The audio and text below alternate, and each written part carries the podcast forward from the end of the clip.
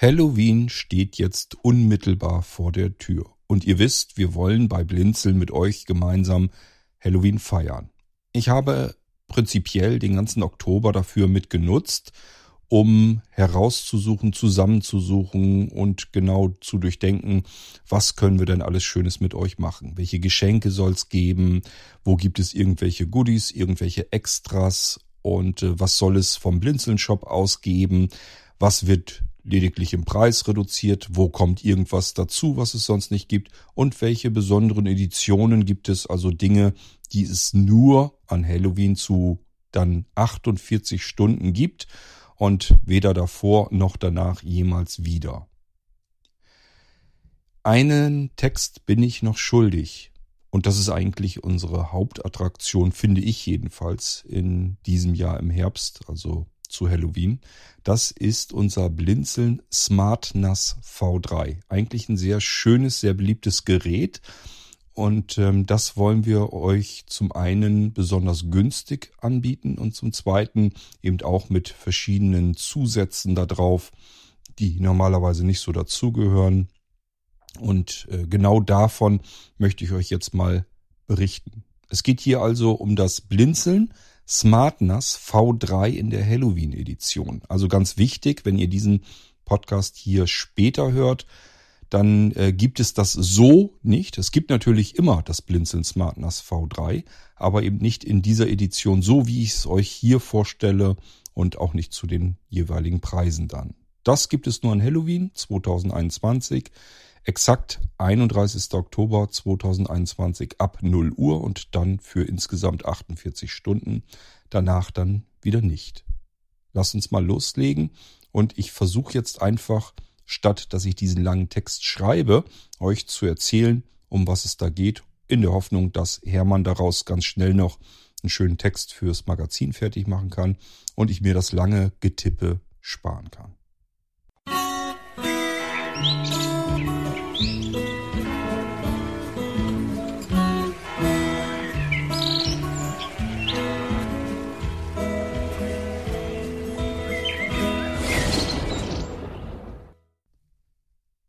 Okay, fangen wir von vorne an.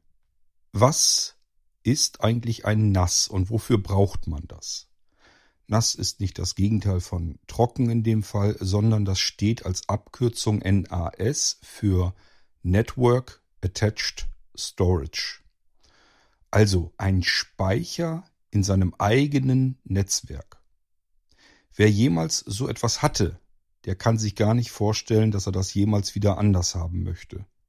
Die Daten, die man auf solch einem Speicher unterbringt, sind bei einem selbst zu Hause im eigenen Netzwerk. Man hat Zugriff darauf und im Prinzip sonst niemand, es sei denn, dass man von außen irgendwie angegriffen wird. Aber davon wollen wir jetzt einfach erstmal gar nicht ausgehen.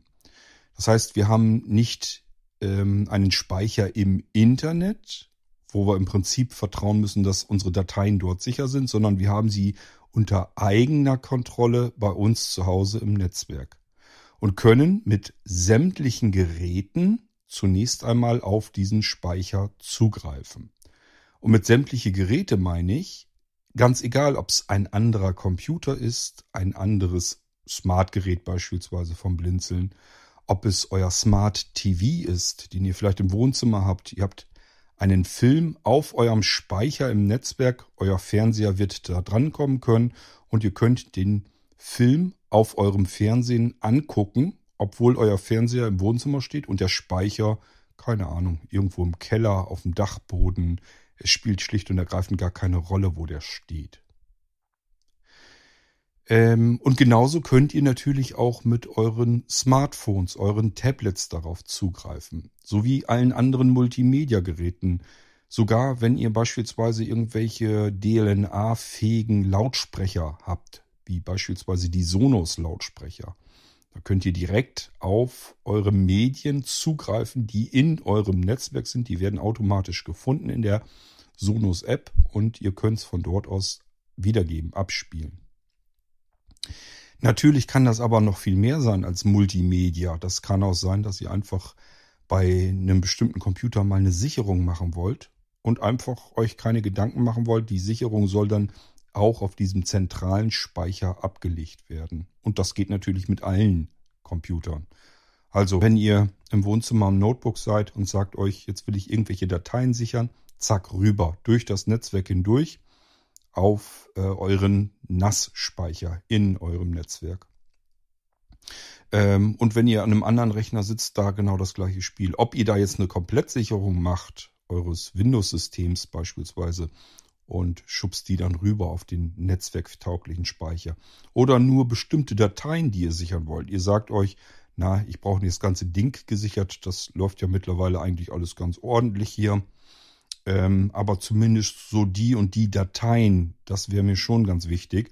Da habe ich lange dran gearbeitet. Die möchte ich dann schon irgendwo gesichert haben.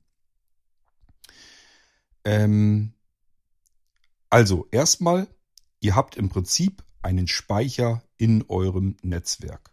Und darauf können alle anderen Geräte zentral einfach zugreifen. Ihr könnt tatsächlich auch diesen Speicher über euren Router, das, wenn also eine Fritzbox ist oder ein Speedboard von der Telekom oder was auch immer ihr da habt, als Router, der euch ins Internet las, lässt, dann könnt ihr da natürlich auch eine Durchreiche machen, dass man von außen auch wieder auf euren zentralen Speicher im Netzwerk zugreifen kann.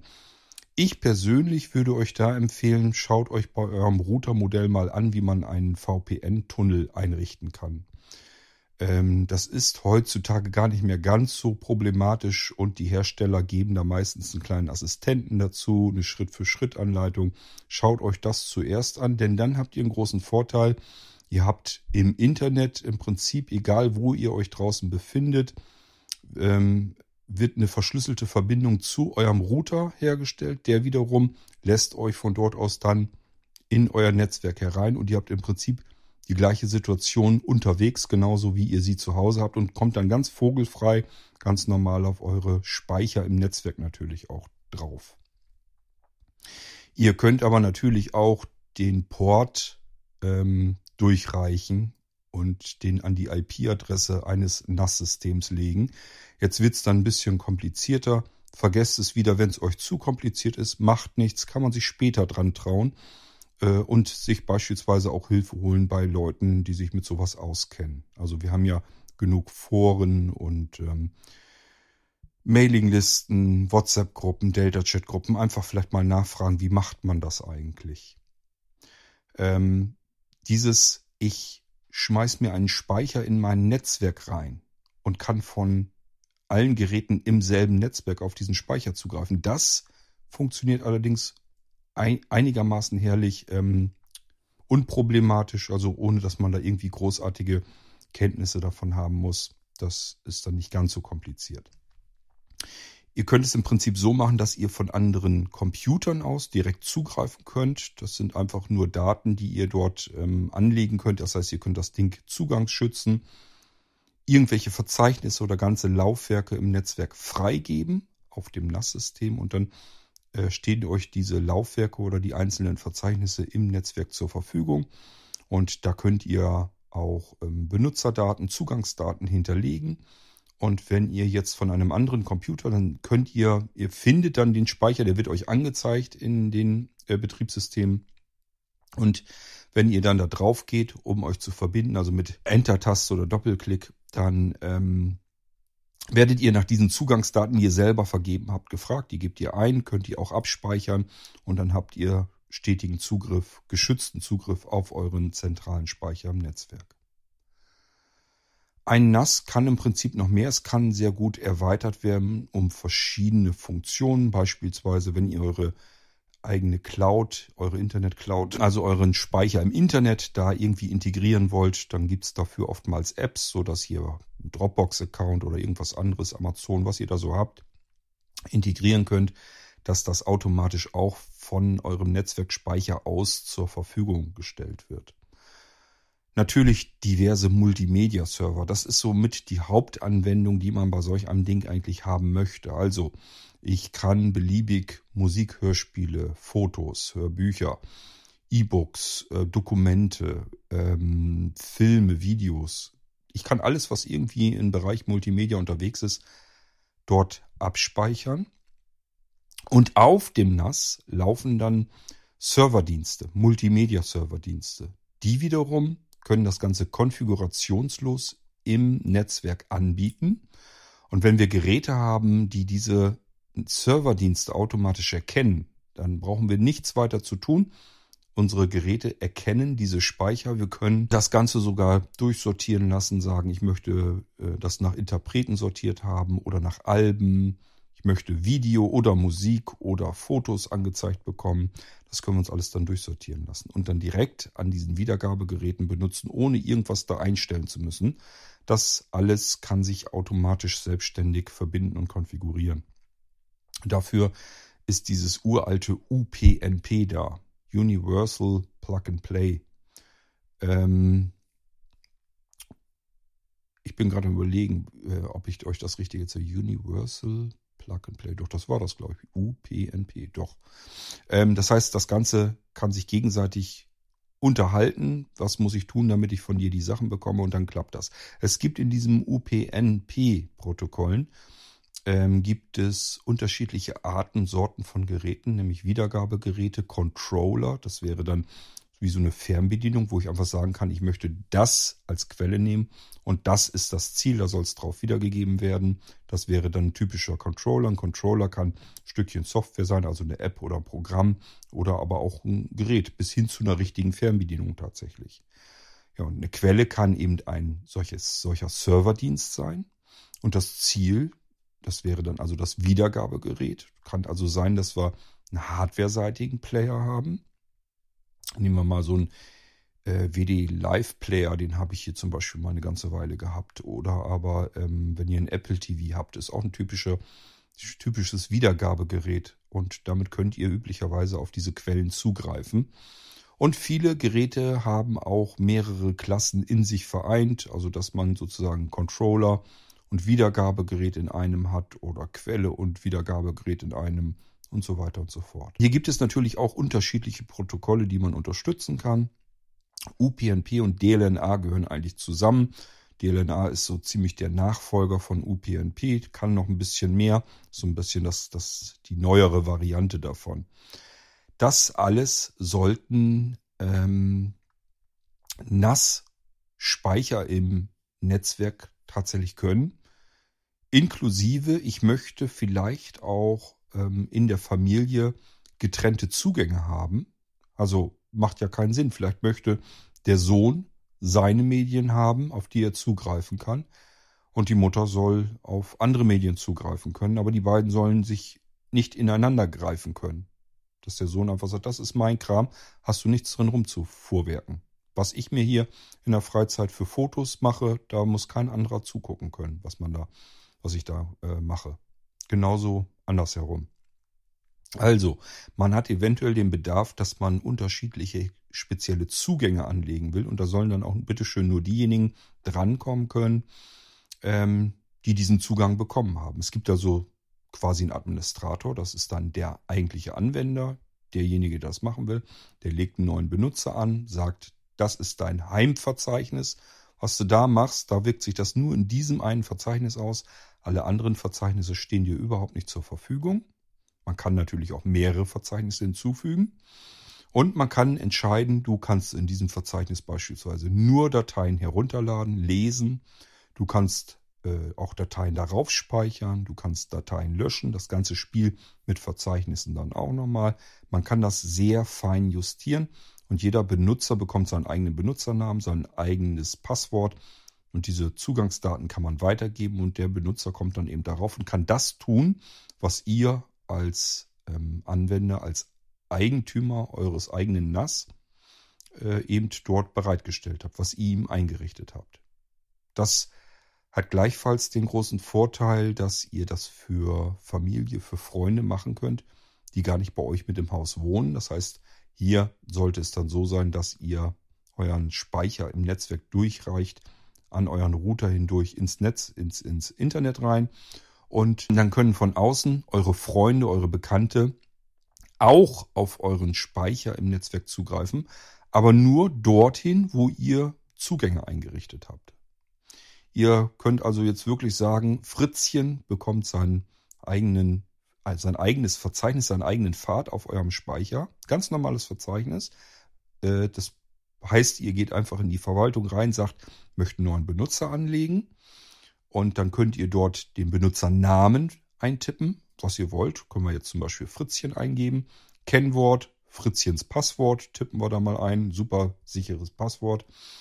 Ähm, wählen dann aus, welches Verzeichnis soll denn Fritzchen bekommen. Wir können ihm ein neues anlegen. Wir können auch sagen, ähm, er darf auf bestimmte Medien bei uns zugreifen auf dem Speicher. Das spielt alles keine Rolle. Wir können auch mehrere Pfade, wie gesagt, hinzufügen und anlegen. Und dann haben wir weitere Möglichkeiten. Durch Anhaken können wir sagen, nur lesen oder er kann auch schreiben, er darf auch löschen, er darf Verzeichnisse löschen, er darf Verzeichnisse anlegen. All das können wir einzeln anhaken. Somit können wir genau bestimmen, was darf er denn. Vielleicht haben wir einen sehr guten Freund, mit dem wir Dateien austauschen wollen, der also bei uns Hörbücher zum Beispiel ablegen soll und äh, soll auch von uns Hörbücher bekommen. Der darf dann schreiben und lesen und vielleicht auch Verzeichnisse in seinem Verzeichnis anlegen. Er kommt, wichtig zu verstehen, nie aus seinem Verzeichnis, das wir ihm zugewiesen haben. Da kommt er nie raus. Das ist sozusagen wie sein Laufwerk. Er kommt nicht darüber hinaus. Er kann nicht nirgendwo anders auf unseren Speicher zugreifen, nur in seinem Verzeichnis. Aber da können wir jetzt sagen, da darfst du gerne Verzeichnisse anlegen. Du darfst Dateien dorthin abspeichern, übertragen. Du darfst auch Dateien dort herausladen. Und so können wir zum Beispiel mit unseren Freunden, mit der Familie und so weiter auch Dateien austauschen. So, ähm, das ist also erstmal so das Grundbedürfnis überhaupt eines Speichers im eigenen Netzwerk, eines NAS. Erstens die Dienste bereitzustellen im Netzwerk, damit ich ähm, wirklich komfortabel Multimedia benutzen kann, dass ich mit anderen Dateien auswechseln, austauschen kann, eigene Benutzerzugänge einrichten kann. Das ist eine Hauptaufgabe. Und dass ich einfach einen komplett für mich frei zur Verfügung stehenden Speicher im Netzwerk habe, wo ich mit allen anderen Geräten drauf zugreifen kann. Und zwar natürlich auch mit dem iPhone, iPad, Mac, Windows, Linux. Spielt alles keine Rolle. Die Geräte können allesamt mit, einem Spe mit diesem Speicher im Netzwerk arbeiten. Warum brauchen wir bei Blinzeln denn ein eigenständiges NAS? Warum habe ich mich überhaupt dran gesetzt, ein NAS zu entwickeln? Ähm, ich selbst habe hier verschiedene NAS-Systeme schon gehabt. Ähm, ein großes, was ich hier stehen habe, das ist offen gestanden, sogar kaputt. Ich habe es bisher noch nicht geschafft, mir das mal wieder fertig zu machen, zu reparieren. Sind Festplatten drin kaputt gegangen. Das ist ein sehr teures gewesen, sehr großes von QNAP. Ähm, und als ich so angefangen bin zu gucken, wie kriege ich eigentlich selbst ein NAS gebaut, habe ich mir irgendwann gesagt, gut, deine QNAP, die du jetzt hast, das ist immerhin so eine große mit acht Slots drin, kann ich also acht Festplatten drin versenken. Da habe ich mir gesagt, das ist die letzte QNAP, die ich mir kaufe. Das letzte NAS eines speziellen Herstellers. Und es spielt auch keine große, ob jetzt QNAP oder Synology oder wie sie alle heißen, denn die Nachteile, die diese Geräte der, der namhaften Hersteller haben, die haben sie meines Erachtens nach eigentlich alle. Bei QNAP ist es ein Problem gewesen, das ist vor, ich weiß gar nicht wie viele Jahren schon langsam ersichtlich geworden angefangen. Die waren früher mal eigentlich ganz passabel bedienbar für sehbehinderte und blinde Menschen. Und diese Bedienoberfläche, ihr müsst euch vorstellen, ihr müsst euch mit dem Browser darauf äh, schalten, einloggen und dann müsst ihr alles mit, mit Webseiten bedienen. Und das war damals, als das angefangen ist, war das alles noch einigermaßen gut bedienbar, auslesbar und auch sichtbar. Also auch wenn man sehbehindert war, konnte man, könnt ihr euch vorstellen, mit Webseiten kann man ja meistens ganz gut umgehen. Da ging das. Irgendwann hat sich QNAP überlegt, wir müssen das alles ein bisschen ähm, interaktiver machen, alles ein bisschen schicker machen, alles, dass es mehr wie ein Betriebssystem wirkt. Und somit sind die Dinger mit Screenreader mittlerweile eigentlich überhaupt nicht mehr auslesbar. Und selbst als Sehrestler muss ich euch sagen, das ist ein einziger Krampf, das Ding zu bedienen. Das geht auch schon damit los, wenn ich am iPad auf meiner QNAP arbeite. Ich bin nun mal sehbehindert, ich muss mir das vergrößern. Ich zoome mir das dann auf und dann werden Dialoge und so weiter außerhalb des sichtbaren Bereichs dargestellt oder abgeschnitten. Wenn ich dann wieder zusammenpinsche, also dass ich wieder äh, das Bild ähm, kleiner mache, sodass der ganze Bildschirm drauf ange, ab, angezeigt wird, dann ist das immer noch abgeschnitten. Das heißt, es wird gar nicht neu aufgebaut. Und solche Schoten sind damit drin. Das ist also im Prinzip am Rande der Unbedienbarkeit. Es macht überhaupt keinen Spaß. Ich bin jedes Mal heilfroh, wenn ich das, was ich eigentlich machen wollte, geschafft habe, irgendwie und äh, ich dieses Interface dann nie wieder hoffentlich brauche bis zum nächsten Mal, wo es dann sich leider nicht vermeiden lässt. Bei Synology ist es zum Glück genau andersrum gewesen. Das heißt, da muss man eigentlich sagen, das System darauf, die Bedienbarkeit, die Bedienoberfläche, die ähm, scheint zunehmend besser geworden zu sein. Das heißt, die waren früher mal nicht so dolle und sind so nach und nach ein bisschen besser geworden, was die Bedienung für sehbehinderte und blinde Menschen angeht. Ähm, bei QNAP, wie gesagt, genau die andersherum die Richtung. Aber, und das muss man bei beiden sagen, wir wissen nicht, was mit dem nächsten Update passiert. Ich weiß nicht, ob Synology uns tatsächlich auf dem Schirm hat, dass sie sagen, wir müssen darauf achten, dass blinde Menschen unsere NAS-Systeme bedienen können. Das kann sein, ich weiß es nicht. Kann aber auch sein, dass sie sagen, QNAP sieht irgendwie alles ein bisschen schicker und moderner aus, das müssen wir auch mal machen. Wir müssen unsere Oberfläche mal dringend ähm, modernisieren. Und schon haben wir da das gleiche Problem wie bei QNAP. Als man mit QNAP als Blinde angefangen ist, hat man sich auch nicht vorstellen können, dass man das irgendwann gar nicht mehr bedienen kann.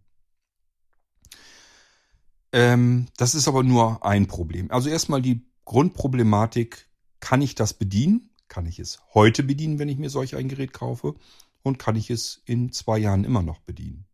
Denn Updates brauchen wir, auch bei diesem System. Es handelt sich um komplexe Betriebssysteme, die brauchen nun mal Updates äh, ab und an, damit da keine ähm, Angriffe möglich sind, dass da keine ähm, kriminellen Energien sozusagen auf diese Geräte kommen können. Wir haben in, immerhin unsere Medien da drauf, unsere Sicherungen da drauf. Vielleicht wichtige Dokumente, die wir uns zusätzlich nochmal sichern wollen. Das ist ja gerade der Witz der Sache, dass wir im Netzwerk einen Speicher, einen zentralen haben und natürlich das auch als Sicherung nehmen. Also wenn wir irgendwo wichtige Papiere einscannen, macht es ja Sinn, die nicht nur auf einem Computer zu haben, sondern erstens, wir wollen vielleicht vom Smartphone aus auch mal eben zugreifen wollen auf unserem Fahrzeugbrief, der eingescannt wurde, auf unserem Personalausweis, was auch immer wir da haben. Und zum Zweiten, wenn mal ein Computer kaputt geht, wollen wir natürlich irgendwo Sicherungen haben. Und diese Sicherungen sollen unser Haus nicht verlassen. Prima. Also, wir haben einen Speicher im Netzwerk. Da gehört's hin. Wenn, wenn nicht da, wo denn dann?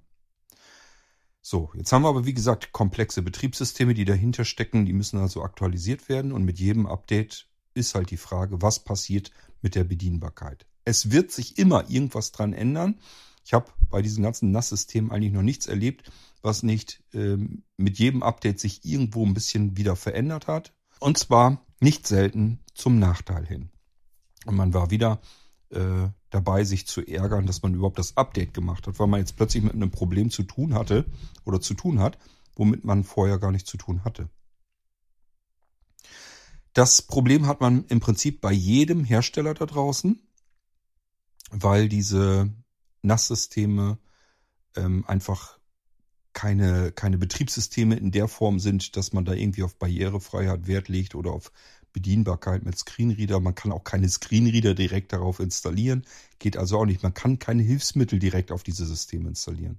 Es ist im Prinzip alles auf Basis von Linux. Wir können ganz froh sein, wenn da irgendwie so viel Linux drauf ist, dass wir vielleicht eine Breilzeile oder so anschließen können, dass das vielleicht sogar geschluckt wird. Keine Ahnung, ob es geht. Ich habe es nicht ausprobiert. Ich weiß auch nicht, ob es geht. Spielt aber auch alles keine große Rolle. Tatsache ist, es handelt sich um kein Betriebssystem im herkömmlichen Sinn, sondern es ist ein System, was auf dem Gerät erstmal läuft.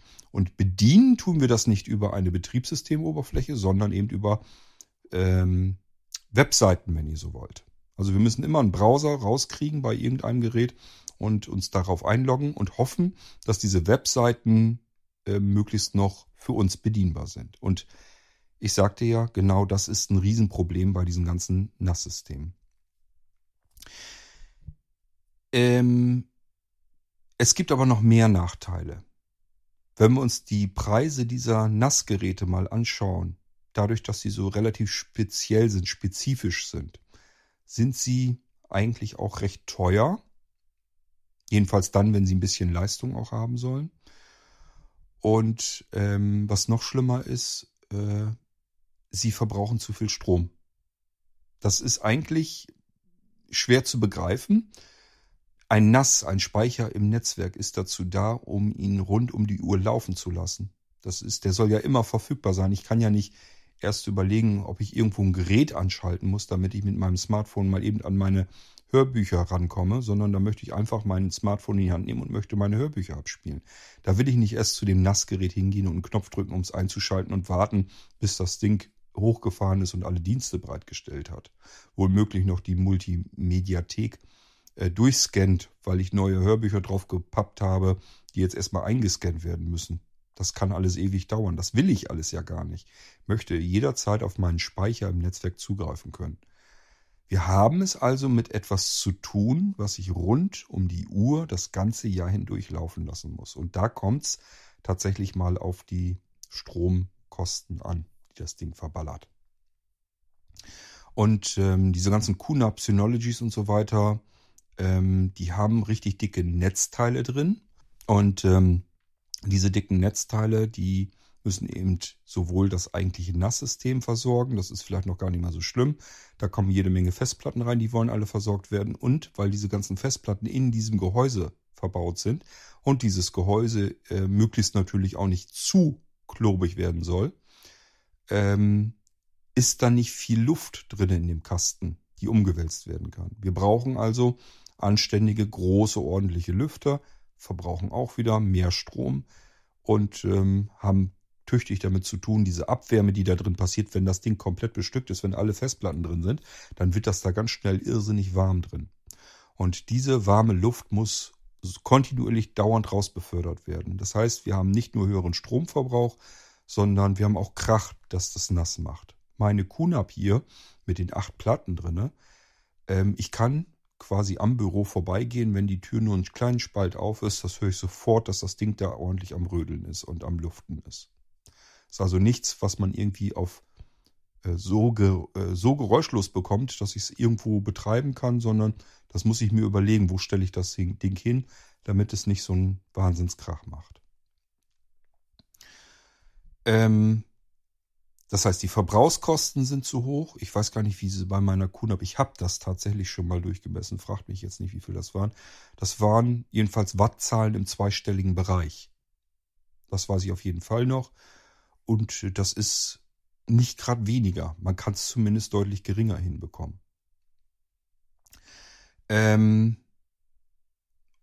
dann hatten wir ja, wie gesagt, die, die Bedienbarkeit, die hat mich gestört, weil, ja, äh, Überraschungsparty ist das jedes Mal. Ich mache ein Upgrade, ein Update, äh, das System von einer Version auf die nächste. Mal schauen, ob ich es danach noch alles bedienen kann oder ob es wieder schlimmer geworden ist. Ähm, dann die Anschaffungskosten sind relativ hoch von so einem Ding. Und ähm, die Leistung, die da drin steckt, ist wiederum relativ überschaubar, relativ gering. Passt irgendwie alles nicht so richtig zusammen und ich war am Überlegen, kriege ich das nicht besser hin. Erstmal in erster Linie für mich vor allem. Ich habe gar nicht so drüber nachgedacht, dass ich jetzt für andere Leute da was machen will, sondern ähm, ich wusste einfach, die Dienste, die meine QNAP kann, die kriege ich natürlich auf meinem eigenen NAS auch alle hin. Alles das, was man, da ja, läuft ja logischerweise ein Windows drauf auf dem Smart NAS V3, alles das, was ich ähm, dort nicht sowieso kriegen kann und überlegt mal Windows, wie lange es das schon gibt, wie viele Programme es gibt.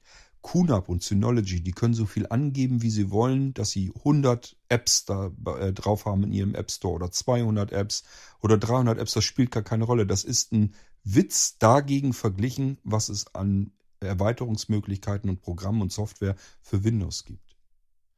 Bei meiner QNAP habe ich es bis heute nie wirklich hinbekommen, ähm, das ganze Ding automatisiert mit verschiedenen anderen Geräten sich zu synchronisieren.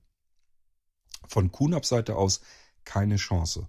Bei meinem SmartNAS ist es ein Programm, was im Hintergrund läuft und da kann ich ähm, exakt äh, haargenau entscheiden, mit was soll sich was wohin synchronisieren, upgraden, ähm, sichern, kopieren. Also es gibt unterschiedlich, unterschiedlichste Jobs, die ich dort einrichten kann und kann exakt bestimmen, von wo soll er was nach wo schieben. Oder eben abgleichen. Wenn ich was auf einem Datenträger 1 gelöscht habe, soll das auf 2 löschen. Wenn ich es auf 2 lösche, soll das auf 1 auch löschen. Man kann synchronisieren, man kann sichern, man kann kopieren und alles exakt angeben. Auch kann ich in dieser Software ähm, mit die ganzen ähm, Cloud-Speicher vollautomatisch mit integrieren. Und auch hier sagen, kopier mal und synchronisier mal und so weiter. Ich habe viel, viel mehr Möglichkeiten, weil ich es hier einfach mit Windows zu tun habe. Und alles, wo ich mir sage, das wäre cool, wenn man das auch noch machen könnte, das kann ich dann selber programmieren. Das heißt, natürlich ist unser Smart NAS V3 mit Blinzeln-Funktionen übersät, äh, so dass ich aus dem Ding alles Mögliche herauszaubern kann, womit ich auf QNAP, Synology und Co. niemals auch nur ansatzweise die Chance hätte. Nehmen wir mal nur als reines Beispiel. Ich benutze es auf dem SmartNAS nicht wirklich, aber könnte man, ist kein Problem, ist auch drauf, man kann es benutzen. Sind die virtuellen Systeme, die virtuellen Computer. Die kann ich auf meinem SmartNAS starten und sie laufen einfach. Das habe ich auf meiner QNAP äh, probiert. Es ist ein Krampf einfach nur. Es macht überhaupt keinen Spaß. Ich habe da auch mal eine virtuelle Windows-Maschine draufgebaut. Die ist erstens brachial lahm. Und ähm, ich weiß gar nicht mehr, da waren so viele Probleme, die ich hatte. Irgendwie die USB-Anschlüsse gingen dann wieder nicht. Und ach, hört mir auf. Das hat alles keinen Spaß gemacht. Ich habe diese virtuellen Systeme auf der QNAP nie benutzt, ähm, weil sie nie so richtig vernünftig funktioniert haben. Auf dem SmartNAS ein Klick und das Ding läuft. Ich habe auch verschiedene andere Sachen, andere Dienste, wo man erstmal denken würde, ähm, das kann man vielleicht auf einer QNAP oder einer Synology kann man das sicherlich auch hinkriegen. Aber auch hier, ähm, was da an Konfiguration wieder nötig ist, wie umständlich das gemacht werden kann. Wenn wir zum Beispiel sagen, ich möchte mal irgendwelche Skripte, PHP-Skripte laufen lassen gibt ja unzählige PHP-Skripte, die ganz tolle Sachen machen können. Kann ich mir im Internet einfach runterladen. Sind ja meist alles kostenlose Quellen. Ziehe ich mir runter, klingt irgendwie interessant und dann lasse ich das laufen auf einem NAS. Das heißt, ein NAS kann auch gleichfalls ein Webserver sein. Ich kann das Ganze komplex ausbauen. Es gibt natürlich komplette Webserver für Windows. Die habe ich da gar nicht drauf, jedenfalls nicht auf dem Smart NAS. Wenn man das aber haben will, runterladen, installieren, konfigurieren wäre kein Problem. Hier ist ein ganz, ganz winzig kleiner Webserver drauf, ein PHP-Server genau genommen nur. Und der hat mehrere Möglichkeiten. Da kann ich meine PHP-Skripte laufen lassen. Ähm, wofür kann das eigentlich gut sein? Nun, beispielsweise zur Ansteuerung von äh, Multimedia-Lautsprechern à la Sonos. Sonos-Lautsprecher kann ich mit PHP-Skripten direkt steuern, ansteuern lassen. Kann ich die unterschiedlichsten Spielereien mitbasteln. Ähm, also da habe ich verschiedenste Möglichkeiten, auch Smart Home und so weiter. Gibt es ganz viele Schnittstellen, die ich per PHP ansteuern kann. Ähm, und das ist hier einfach drin. Ich kann ihn einfach starten, den PHP-Server, und pack dann die Skripte in ein Verzeichnis und das Zeugs läuft. Ich kann aber auch sagen, ich möchte einfach mal eben schnell irgendwo einen Download-Server basteln. Dann kann ich einfach ähm, den Download-Server äh, anschmeißen, Wähle dann das Verzeichnis aus, was nach außen hin als Download-Verzeichnis dargestellt werden soll. Und schon habe ich einen Download-Server, wo die Leute einfach draufgehen können und wie man das so von Download-Seiten her kennt, also wo einfach die Dateien verlinkt sind, die Verzeichnisse verlinkt sind und da kann man eben sich dann bedienen. Und das alles mit ein, zwei Klicks, ohne dass ich das jetzt irgendwie dickfett konfigurieren müsste. Es ist einfach sofort da und läuft problemlos. Ich habe eben schon erzählt, einen FTP-Benutzer anzulegen. Ja, das ist auf den SmartNAS V3 leider in einer englischen Version. Also ich habe hier keine deutsche Oberfläche für. Es ist in Englisch, aber das ist auch nicht viel, was man machen muss. Man muss ja nur einen User adden, also hinzufügen. Und dann steht das schon eben ähm, User und Password. Kann man sich denken, User heißt Benutzer, tippe ich einen Benutzernamen rein. Password schreibe ich das Passwort rein, was der Benutzer bekommen soll.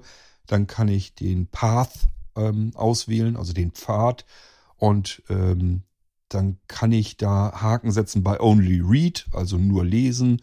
Write, ihr soll auch schreiben können. Äh, Directory, ihr soll auch Verzeichnisse erstellen, löschen können und so weiter. Also es sind zwar ein paar englische Begriffe dann in dieser Benutzeroberfläche, aber es kriegt man hin. Und wenn man es nicht hinkriegt, dann fragt nach, dann erzähle ich es euch. Das ist nicht das Problem. Da kann man also mit winzigsten rudimentären Englisch Benutzer einrichten und exakt bestimmen, was sollen sie tun. Und das ist viel, viel einfacher als die Benutzerverwaltung beispielsweise meiner QNAP. In meiner QNAP habe ich Benutzer eingerichtet, habe mich gefreut, dass das alles funktionierte und äh, Freunde zugreifen konnten, Familie zugreifen konnte. und von mir Dateien bekommen konnte oder mal in die Familienalben, in die Fotos reinschauen konnte, war ich richtig froh, als das alles so funktioniert hatte. Irgendwann kam ein Update, das funktionierte alles nicht mehr. Die Benutzer waren weiterhin eingerichtet, ich bin gar nicht dran gewesen, habe nichts verändert. Es geht einfach nicht mehr. Und ich habe es auch nicht wieder zum Laufen bekommen. Ich habe bis heute in den Fehler nicht gefunden, liegt allerdings auch daran, ich hatte keine Lust mehr. Ich wollte einfach nicht mehr. Ich habe dann gesagt, geht halt nicht, fertig. Habe ich keine Zeit für, mich drum zu kümmern, zu suchen, was da jetzt los ist. Und vor allen Dingen, ich habe dann auch kein Vertrauen mehr drin. Denn wenn ich das eingerichtet habe und es funktioniert und nach einem Update funktioniert der ganze Krempel nicht mehr, dann muss ich ja damit rechnen, wenn ich mich jetzt wieder zeitintensiv drauf, drum kümmere und es funktioniert dann wieder irgendwann, ähm, dass es mit dem nächsten Update wieder nicht geht. Da habe ich überhaupt keine Lust zu. Dann habe ich es gleich sein lassen. So, und da kann ich mich bei meinem Smart NAS eigentlich so ziemlich drauf ähm, ähm, verlassen, wenn ich das da einrichte und es funktioniert, dann funktioniert das auch noch nach einem Update. Klar, kann immer mal was irgendwie was passieren, aber bisher, ich habe, ihr wisst selber, wie oft Windows-Updates kommen, bisher alles kein Problem. Der FTP-Server funktionierte jeder, jederzeit wieder sofort und weiter. Das war dann nicht das Problem. Und freigegebene Verzeichnisse, das ist eine interne Windows-Funktion, ähm, einmal freigegeben, wenn die funktionieren, funktionieren die auch nach den Updates wieder. Das ist alles nicht so das Problem. Und, was ich mir noch gesagt habe, ich habe gar keine Lust, ähm, auf HTML-Seiten, die sich mit jedem Update verschlechtern, zuzugreifen. Ich möchte meine bekannten Hilfsmittel, die ich sonst auch benutze, einfach auch auf diesen Systemen benutzen. Ich habe es mit dem Windows zu tun. Da läuft der Screenreader. Da laufen die üblichen Hilfsmittel wie Desktop, Zoom, Vergrößerung, Invertierung, hoher Kontrast, alles, was ich da so gebrauchen kann, vergrößerter Mausfall, wenn ich Sehrestler noch bin. Alles kann ich mir dort so einstellen und einrichten, wie ich das haben will. Mit den Hilfsmitteln, die ich schon kenne und die ich gut bedienen kann. Ähm, stellt euch mal vor, bei der QNAP ähm, oder Synology oder was auch immer man dann nimmt, funktioniert aus irgendwelchen Gründen der blöde Webserver, der interne da nicht mehr. Der Dienst, der dahinter steckt, damit die Oberfläche angezeigt wird. Da muss ich jetzt auf ähm, Eingabeebene, und zwar von Linux, ähm, arbeiten, um den ganzen Kram zu reparieren. Das habe ich alles schon hier gehabt, ist mir alles schon passiert. Das habe ich bei den SmartNAS von Blinzeln eben einfach nicht, weil ich es mit dem Windows zu tun habe. Ich habe dort keine HTML-Geschichten, die da irgendwie laufen müssen. Ich kann da zwar HTML-Sachen drauf laufen lassen, aber ich brauche es jetzt nicht, um das Ding zu bedienen, zu warten ähm, und vielleicht mal einfach zusätzlich was zu installieren. Ich habe einfach wesentlich mehr Funktionen, wesentlich mehr Möglichkeiten. Es ist viel barrierefreier. Ich kann mit den Hilfsmitteln arbeiten, die ich kenne, die ich benutze, die ich habe. Ich habe wesentlich weniger Stromverbrauch, dadurch viel geringere Kosten aufs Jahr äh, gesehen. Es macht nicht so einen Krach wie die großen Kisten. Es kostet viel weniger. Ähm, ich habe, also ich sehe eigentlich im Prinzip nur Vorteile bei der ganzen Geschichte. Gibt es denn nicht auch Nachteile? Das kommt darauf an, wie man es nimmt. Was die großen Geräte wie QNAP, Synology und Co. von sich aus intern drin haben, das ist ja, dass sie verschiedene RAID-Modi haben. Das heißt, ich kann eine Festplatte nur zur Absicherung der anderen Platten laufen lassen, wenn da irgendwie was äh, mal passiert dann habe ich immerhin noch eine Möglichkeit, dass ich es vielleicht ähm, restaurieren kann, wiederherstellen kann. Das habe ich bei meinem Smart NAS nicht. Das heißt, wenn hier eine Festplatte kaputt geht, dann ist diese eine Festplatte mit den Sachen eben kaputt. Ich muss also auch hier schauen, dass ich Dateien zumindest irgendwie nochmal kopiert habe, nochmal gesichert habe. Ich habe allerdings jetzt gerade erst, da haben wir eine Irgendwasser-Sendung hier gemacht, bemerkt, das nützt mir im Fall der Fälle eventuell auch bei einem QNAP oder Synology und Co. auch nichts. Bei meiner QNAP sind relativ zügig hintereinander zwei Festplatten ausgefallen. Nützt mir alles nicht. Jetzt sind nämlich alle Daten weg. Bei meinem SmartNAS habe ich mir das so eingerichtet, dass die Laufwerke alle vereinzelt bleiben, aber unter einem Zielordner. Das heißt, das kann man sich auch hier alles so einrichten, dass man im Prinzip die ganzen Speicher unter einem Punkt hat, unter einem Mountpunkt hat, naja, Mountpunkte sind eigentlich unterschiedlich, das stimmt so nicht ganz, aber unter einem Verzeichnis. Ich habe jetzt also nicht fünf verschiedene Laufwerke, sondern ich habe ein Laufwerk und da habe ich verschiedene Verzeichnisse und diese Verzeichnisse sind aber verteilt auf die unterschiedlichen Platten meines Smart NAS. Ähm, und wenn dann eine Platte kaputt geht, dann geht nur der eine Speicherbereich nicht. Alle anderen Daten sind davon völlig unbetroffen. Und wenn ich jetzt selber dafür sorge, dass ich meine Dateien, die mir wichtig sind, so ein bisschen vernünftig verteile, und das sollte man immer tun, ich würde mich nie darauf verlassen, dass ähm, ein NAS der großen Hersteller meine Dateien nicht komplett versaut. Ich habe das schon zweimal gehabt. Einmal habe ich es gehabt ähm, bei meiner alten QNAP, da war plötzlich alles futsch, war alles kaputt. Und bei meiner zweiten QNAP, die mit den acht Slots, habe ich es jetzt kürzlich erst äh, gehabt. Wie gesagt, habe ich hier gerade erst kürzlich mal im Irgendwasser besprochen, was da passiert ist. Ja, sind wieder sämtliche Dateien weg und zwar auch auf den Platten, die eigentlich völlig fehlerfrei noch laufen. Ist alles weg. So, und das, wie gesagt, kann ich beim Smart NAS eben nicht haben. Wenn ich da eine Platte kaputt habe, ja, die Dateien, die da drauf sind, die sind dann eventuell kaputt, alle anderen sind aber noch da. Und ähm, sichern hat nichts mit RAID zu tun. RAID ist dazu da, es kommt aus dem Serverbereich, äh, beim, also professionellen Serverbereich, dass Dienste laufen, einfach weiterlaufen können. Wenn ich einen Webserver habe, wovon den Kunden die ganzen Homepages und so weiter laufen, die wollen ja ihre Webseiten ähm, durchgängig laufend haben. Und wenn dann eine Festplatte kaputt geht in einem Server, und das passiert öfter als man denkt, die laufen ja ständig durch, irgendwann sind die einfach durch und gehen kaputt, ähm, dann will man ja nicht, dass die Homepage der ganzen Kunden, die ganzen vielen verschiedenen Webseiten, dass die offline sind und so lange nicht funktionieren, bis das wieder instand gesetzt ist, bis die Festplatte wieder ähm, eingebaut ist und bis das alles wieder ähm, drauf rüber kopiert wurde und so weiter und so fort. Das will man alles nicht haben und deswegen baut man das mit diesen RAID-Controllern, dass wenn eine Platte kaputt geht, funktioniert alles weiterhin. Die Kunden können weiterhin auf die Webseiten zugreifen. Alles läuft im Internet weiter, obwohl die Festplatte kaputt ist. Das ist dazu da, also dazu sind die RAID-Controller und die zusätzlichen Plattenabsicherungen da nicht für ein Backup. Wenn was passiert mit den Dateien, wenn sie gelöscht werden, wenn sie durch einen Trojaner verschlüsselt werden, ähm, wenn irgendein Programm querschießt und irgendwas zerstört und zersemmelt. All das passiert äh, sowohl bei RAID abgesicherten Systemen als auch bei nicht RAID abgesicherten Systemen. Deswegen Backups, Sicherung der Dateien, Kopien schlicht und ergreifend kann man damit nicht ersetzen.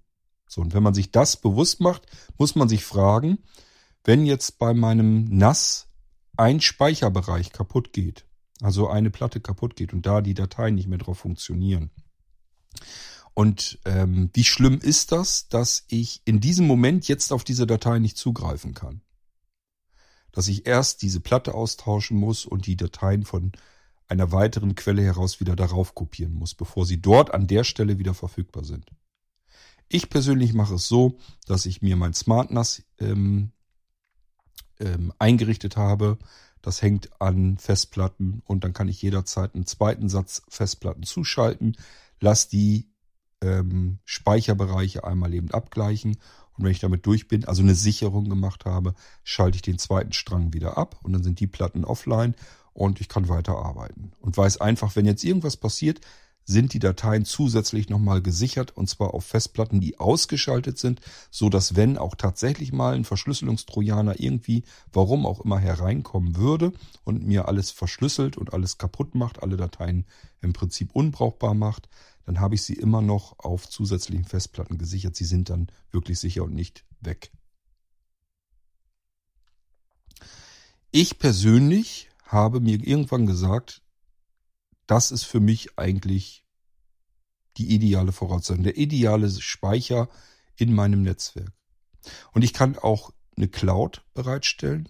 Beim äh, Blinzeln SmartNAS V3 gibt es ja die Home Cloud, die läuft mit auf dem Server und ich kann im Prinzip mit einem kleinen Programm die ähm, Inhalte von der Home Cloud zu jedem anderen Rechner rüberholen. Das muss auch kein Blinzeln-Rechner, sonst kann jeder Rechner sein.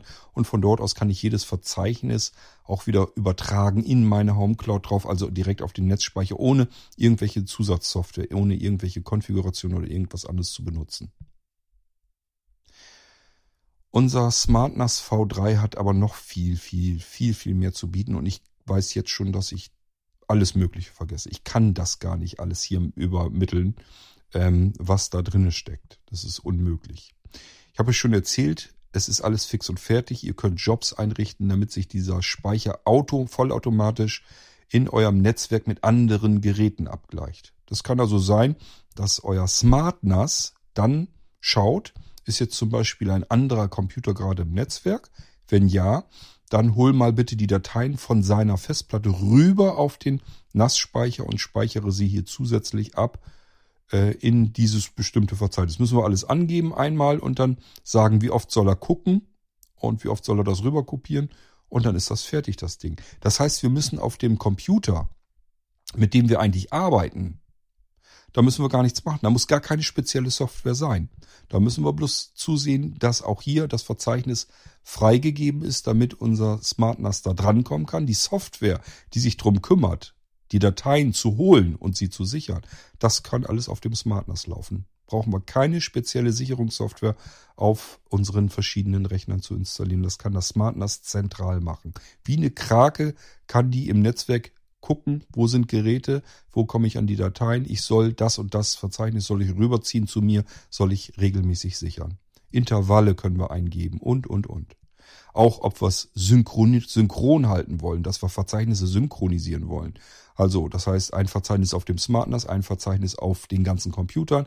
Und egal, was ich irgendwo mache, das soll sich alles automatisch abgleichen. Auch das alles schon fix und fertig drauf auf dem ähm, SmartNAS V3 an zentraler Stelle. Ich muss nur die Jobs einrichten und fertig. Ich muss dazu gestehen, dieses Einrichten der Jobs ist ein bisschen fummelig. Das ist, wenn man das nicht so gewohnt ist, nicht so einfach, zumal manche Schalter lausig beschriftet sind, ähm, wenn ich da mit dem Screenreader drin arbeiten will. Ich habe mir aber von Screenreader-Anwendern schon sagen lassen, ja, ich habe das hinbekommen, es war jetzt bloß nicht elegant, war nicht besonders komfortabel. Das Schöne ist, muss man nur einmal machen, dann läuft der Krempel und fertig, muss man sich nie wieder drum kümmern. Ähm, was habe ich euch erzählt? Die FTP-Benutzerverwaltung habe ich euch erzählt. Die ist fix und fertig drauf. Ist auch schon ein Verzeichnis komplett fertig freigegeben. Wir können also auch hier eigentlich im Prinzip direkt loslegen, ohne dass wir uns um irgendwas kümmern. Verzeichnisse sind freigegeben im Netzwerk. Wir können auch damit sofort arbeiten. Ähm, dann haben wir jede Menge Multimedia-Server. Wir haben äh, dieses Ganze mit UPnP, DLNA, haben wir alles drin. Wir können es wiedergeben, wir können es ähm, im Netzwerk bereitstellen, anderen Geräten. Ähm, es ist alles da und vorhanden, was wir brauchen. Wir kommen jederzeit mit allen möglichen Geräten, die DLNA unterstützen, auch mit Apps, Software und so weiter, die DLNA unterstützen, kommen wir direkt da drauf. Aber natürlich auch über SMB-Protokoll, das steckt in Windows schon drinne, müssen wir nur einmal im kurz aktivieren. Fertig kommen wir per SMB auf das äh, SmartNAS drauf und können das dann beispielsweise im File-Browser von ähm, iOS wunderbar benutzen. Android gibt's jede Menge, die das ähm, unterstützen. Mit anderen Rechnern kommen wir da drauf. Ist alles kein Thema. Können wir vernünftig benutzen, das ganze Zeug. Wir können unser Smart NAS fernbedienen.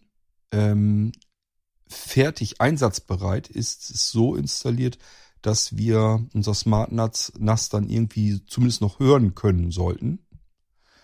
Da erzähle ich euch gleich noch ein bisschen was dazu. Da kann man nämlich ganz elegante, schöne, tolle Sachen mitmachen.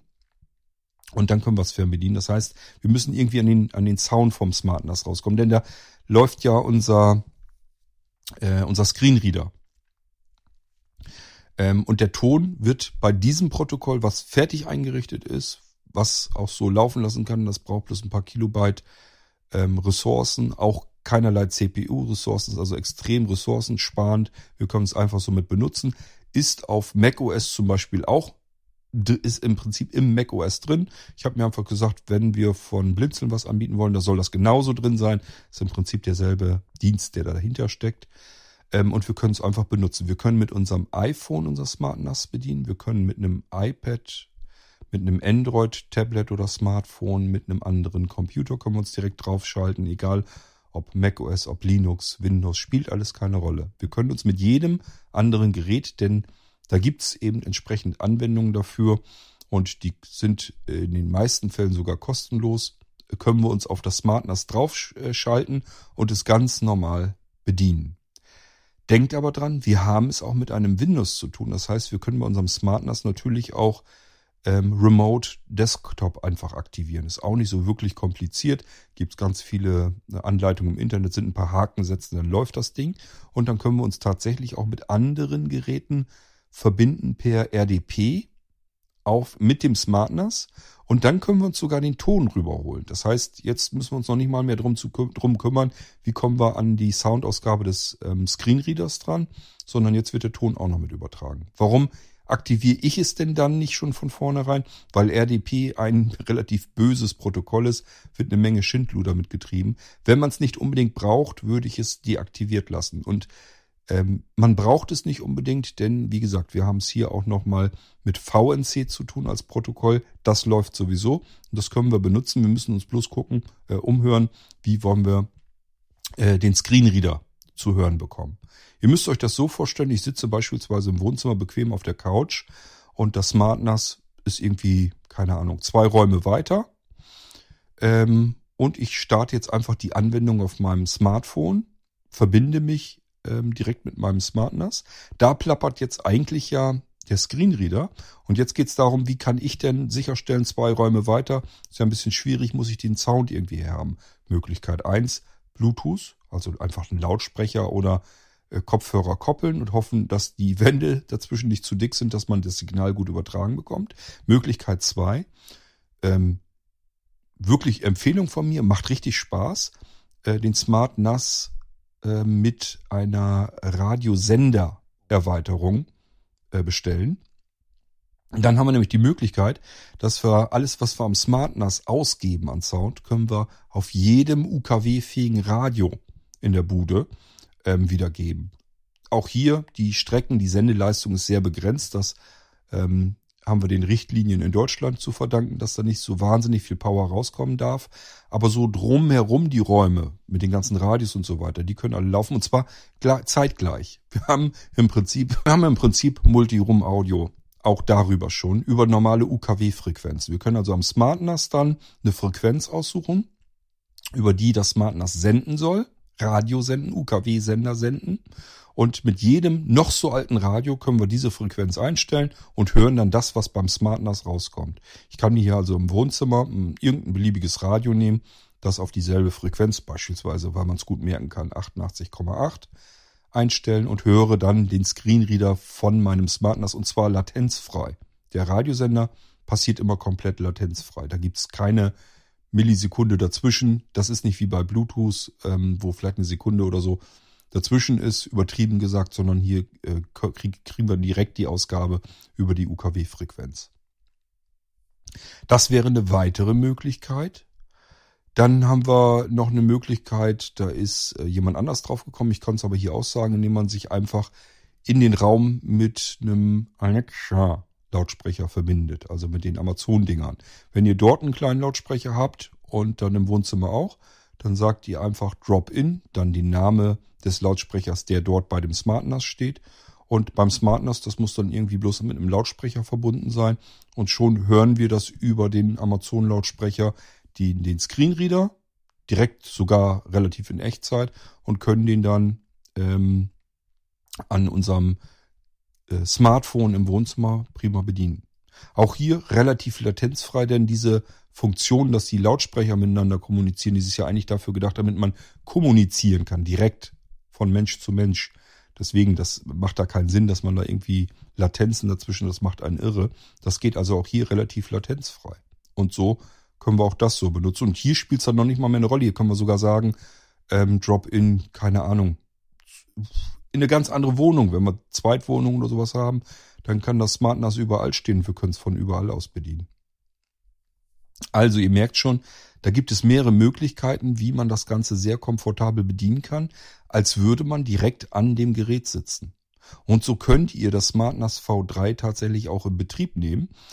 Ähm, ihr könntet nämlich im Prinzip sagen, ich ähm, stecke da irgendwo einen Lautsprecher dran oder einen Kopfhörer oder was auch immer und stell dann, steckt dann das SmartNAS V3 mit dem Netzwerkkabel erstmal an den Router dran und dann braucht ihr noch nicht mal eine Tastatur oder eine Maus oder irgendwelche Eingabegeräte am Smart NAS anzuschließen. Denn, wie ich schon sagte, dieses VNC-Protokoll, der Server im Hintergrund, der läuft schon. Wie kriegt ihr das denn eigentlich im Gang? Indem ihr das Smart NAS mit einem Netzwerkkabel verbindet. Das ist nur zum ersten Mal nötig. Wenn ihr keine Tastatur oder sowas anschließen wollt. Sonst braucht, wenn ihr eine Tastatur anklemmen wollt, könnt ihr sowieso alles darüber bedienen. Das ist kein Problem. Komme ich aber dann auch noch gleich dazu. Ähm, aber ihr könnt, wie gesagt, das Ding auch einfach per Netzwerkkabel dranhalten. Der VNC-Server läuft, einschalten das, das Gerät und dann könnt ihr euch bereits mit euren Anwendungen direkt mit dem Smart NAS fernbedienend ähm, verbinden. Da muss man im Prinzip eine neue Verbindung anlegen. Dann will VNC immer äh, den Host wissen. Da tragt ihr einfach Blinzeln ein. Und dann will er das Kennwort wissen. Da tragt ihr sechsmal das kleine A ein. Also AA, AA, AA. Zack, fertig. Er ist verbunden mit, mit dem Smart NAS. So, und wenn das der Fall ist, ähm, dann könnt ihr mit eurem Gerät, das ihr in, Hände, in den Händen haltet, euer Smart bedienen. Das heißt, beispielsweise mit dem iPhone oder so, dann habt ihr die iPhone-Tastatur eingeblendet und äh, könnt darauf die Buchstaben tippen und diese Buchstaben, die eure Tastatureingaben, werden über die Luft, übers WLAN an das Smart NAS ähm, direkt übermittelt.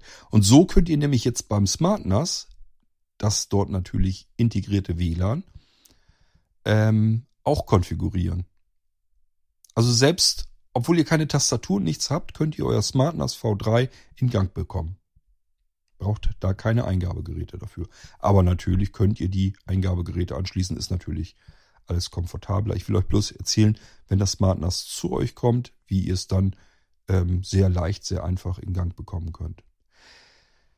Wenn ihr die Möglichkeit habt, solltet ihr ein NAS grundsätzlich mit einem Netzwerkkabel betreiben, also wirklich mit einem Kabel mit eurem Router verbunden. Wenn ihr die Möglichkeit partout nicht habt, dann geht notfalls eben auch WLAN. Auch dies ist eine Sache bei dem Smart NAS automatisch mit drin. Das hat Bluetooth, das hat WLAN, alles schon fix und fertig eingebaut. Bei einem QNAP oder einem Synology ist das üblicherweise nicht der Fall. Muss man sich zusätzlich drum kümmern. Wir können das Smart NAS auch dazu nehmen, um Smart Home Sachen noch zu implementieren. Ähm, da bin ich aber noch nicht ganz fertig. Das kann man aber leicht nachreichen. Das ist dann nicht das große Problem, wenn man sich dafür interessiert. Auch das kann man hinbekommen können. Man kann, die Software ist bei, ist allerdings nicht installiert, muss man sich selber eben schnell installieren, aber man kann dann ganz furchtbar viele Dinge vollautomatisieren und fernsteuern. Man kann unterschiedlichste Möglichkeiten von Remote-Bedienungen nehmen. Man kann es komplett in Smart Home mit einbinden und, und, und.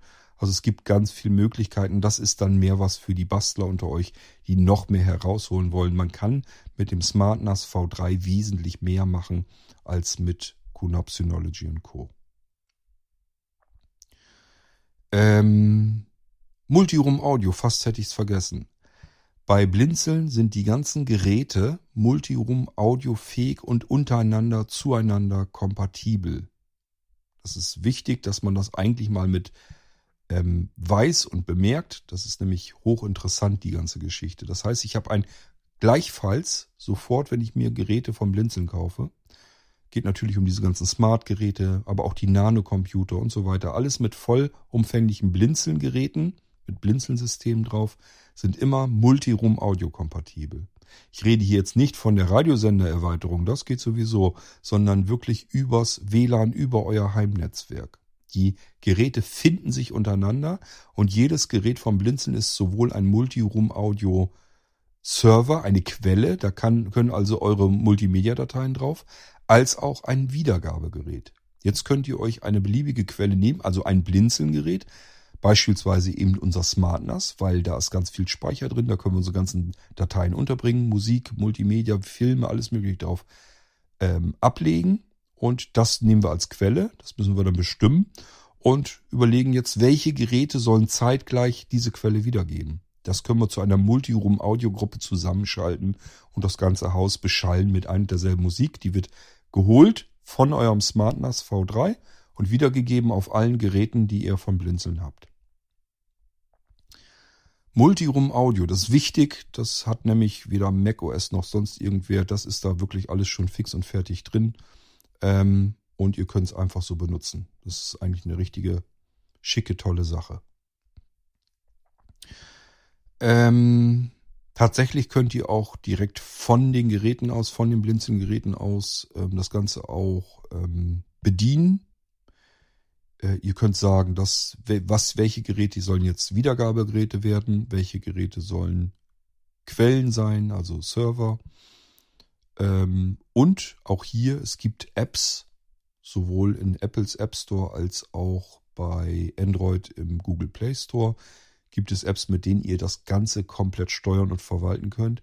Für iOS kann ich euch sagen, in Perfektion äh, blind bedienbar, also mit VoiceOver, Screenreader bedienbar, aber auch für Sehreste ist alles schick in heller Schrift auf schwarzem Untergrund und so weiter. Kann man richtig toll alles bedienen. Auf iOS nennt sich die App iPeng, also I-P-N-G.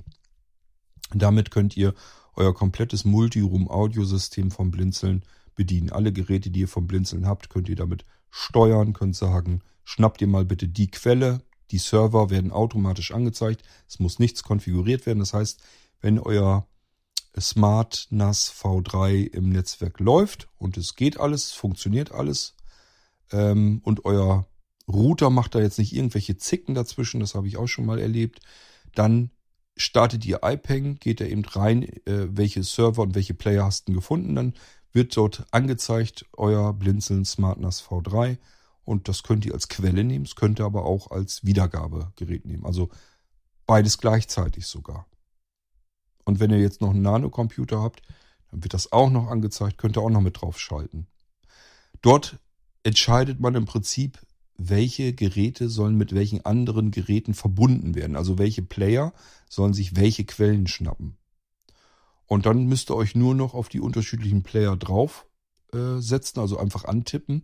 Und dann könnt ihr äh, die kompletten Abspielvorgänge machen, euch durch die Bibliotheken bewegen, ähm, Radio hören, ähm, Podcasts hören. Die Medien, die natürlich alle auf eurem SmartNAS V3 drauf sind. Also äh, im Prinzip alles möglich. Und das ist ein System, das kommt auch mit Millionen von Dateien klar. Das ist extra ausgelegt auf eine irrsinnige Menge an äh, Multimedia-Dateien. Wir reden hier also nicht von irgendwas, was so ein bisschen ähm, Kinderkram ist, so irgendwie so ein Sammelsurium aus Basteleien, sondern das ist richtig anständig. Damit kann man vernünftig arbeiten. Das sind richtig professionelle Systeme. Dieses System, was dahinter geschaltet ist, was ich sozusagen in unsere Geräte mit integriert habe, das ist eines der ähm, ältesten Systeme, die aber immer noch aktuell weiterentwickelt werden und äh, die äh, professionellsten Systeme, womit man auch die meisten Erweiterungen und so weiter installieren kann. Das System, was dahinter steckt, ist eigentlich das funktionsreichste System im ähm, Multiroom-Audiobereich, das, das es überhaupt gibt. Ähm, ja, und das könnt ihr, wie gesagt, auch alles bedienen. Ist fix und fertig auf dem SmartNAS V3. Muss nichts installiert, nichts konfiguriert werden. Einschalten das Ding und die Dinger laufen auch gleich. Wird sofort von allen anderen ähm, Multi-Room-Audiogeräten gefunden. Ihr merkt schon, SmartNAS V3 ist eigentlich eine total feine Sache. Da kann man also ganz viel mitmachen. Und ähm, jetzt bin ich schon langsam am überlegen, was ich euch noch davon erzählen kann oder ob das alles schon so ungefähr ausreicht. Es gibt Möglichkeiten, dass ihr da noch wieder Automatisierungen steuert. Da ist natürlich auch FIPS mit drauf. Ihr könnt also verschiedene Befehle anlernen, woraufhin dann was Bestimmtes mal gemacht werden soll. Irgendeine Playlist abgespielt oder irgendein Stream, ein Radiostream abgespielt oder was auch immer. Natürlich sind auch die ganzen äh, Erweiterungen vom Blinzeln da drauf, dass ihr dort ein Internet-Radiosystem mit mehreren tausend Sendern habt, dass ihr da Podcasts mithören könnt, dass ihr ähm, TV-Sender. Ihr könnt mit dem Ding Fernseh gucken. Das ist auch nicht bei QNAP und Synology, könnt ihr gucken, das ist da nicht mal ebenso drinne. Hier habt ihr einfach TV-Sender, könnt ihr äh, mit abspielen. Wenn ihr das ähm, Smart NAS an einem Bildschirm dranhängt, sogar euch das Bild natürlich mit angucken. Ist dann kein Problem. Ihr könnt das tatsächlich auch übertragen auf euer iPad und euer iPhone. Es macht nur nicht so viel Spaß, weil das VNC-Protokoll dafür nicht gedacht ist. Ähm, das heißt, der Film wird dann ruckeln auf dem iPad oder dem iPhone. Und das macht ja keinen Spaß, sich dann anzuschauen. Aber erstmal prinzipiell möglich ist es. Das Bild könnt ihr euch rüberholen und ähm, den Ton mit den verschiedenen Möglichkeiten, wie ich es euch als in Beispielen ge äh, gezeigt habe, gesagt habe, ähm, ebenfalls. Das SmartNAS ist ein V3-System. Auch das erkläre ich euch nochmal kurz. Das SmartNAS hat einen internen Flash-Speicher, das ist das Betriebssystem drauf, in dem Fall einfach ein Windows 10. Dann ist drinne ein weiteres Windows auf einem virtuellen Datenträger. Dass der Datenträger virtuell ist oder in echt oder wie auch immer, das vergesst mal. Das braucht euch nicht zu interessieren, wie das eigentlich funktioniert. Es gibt keine Geschwindigkeitseinbußen und nichts, sondern nur Vorteile. Also es erstmal nur müsst ihr als Vorteil hinnehmen und fertig ist. Das heißt, wenn das Hauptsystem auf dem Flash-Speicher irgendwas hat, dass es mal aus welchen Gründen auch immer nicht mehr so richtig funktioniert oder ihr habt durch die vielen möglichen Funktionen und Einstellungen, die es da gibt, habt ihr euch irgendwas verkonfiguriert. Dann ist nur wichtig, sichert das System einmal zwischendurch, immer wieder mal vielleicht, wenn ihr mögt. Müssen muss gar keiner, aber es macht Sinn. Ihr habt die Möglichkeit und es gibt kein anderes Gerät da draußen, das so einfach zu sichern ist. Ähm, Enter-Taste drücken, nochmal Enter-Taste drücken. Ihr werdet gefragt, soll das System jetzt gesichert werden, nochmal Enter-Taste drücken. Und es wird gesichert, vollautomatisch.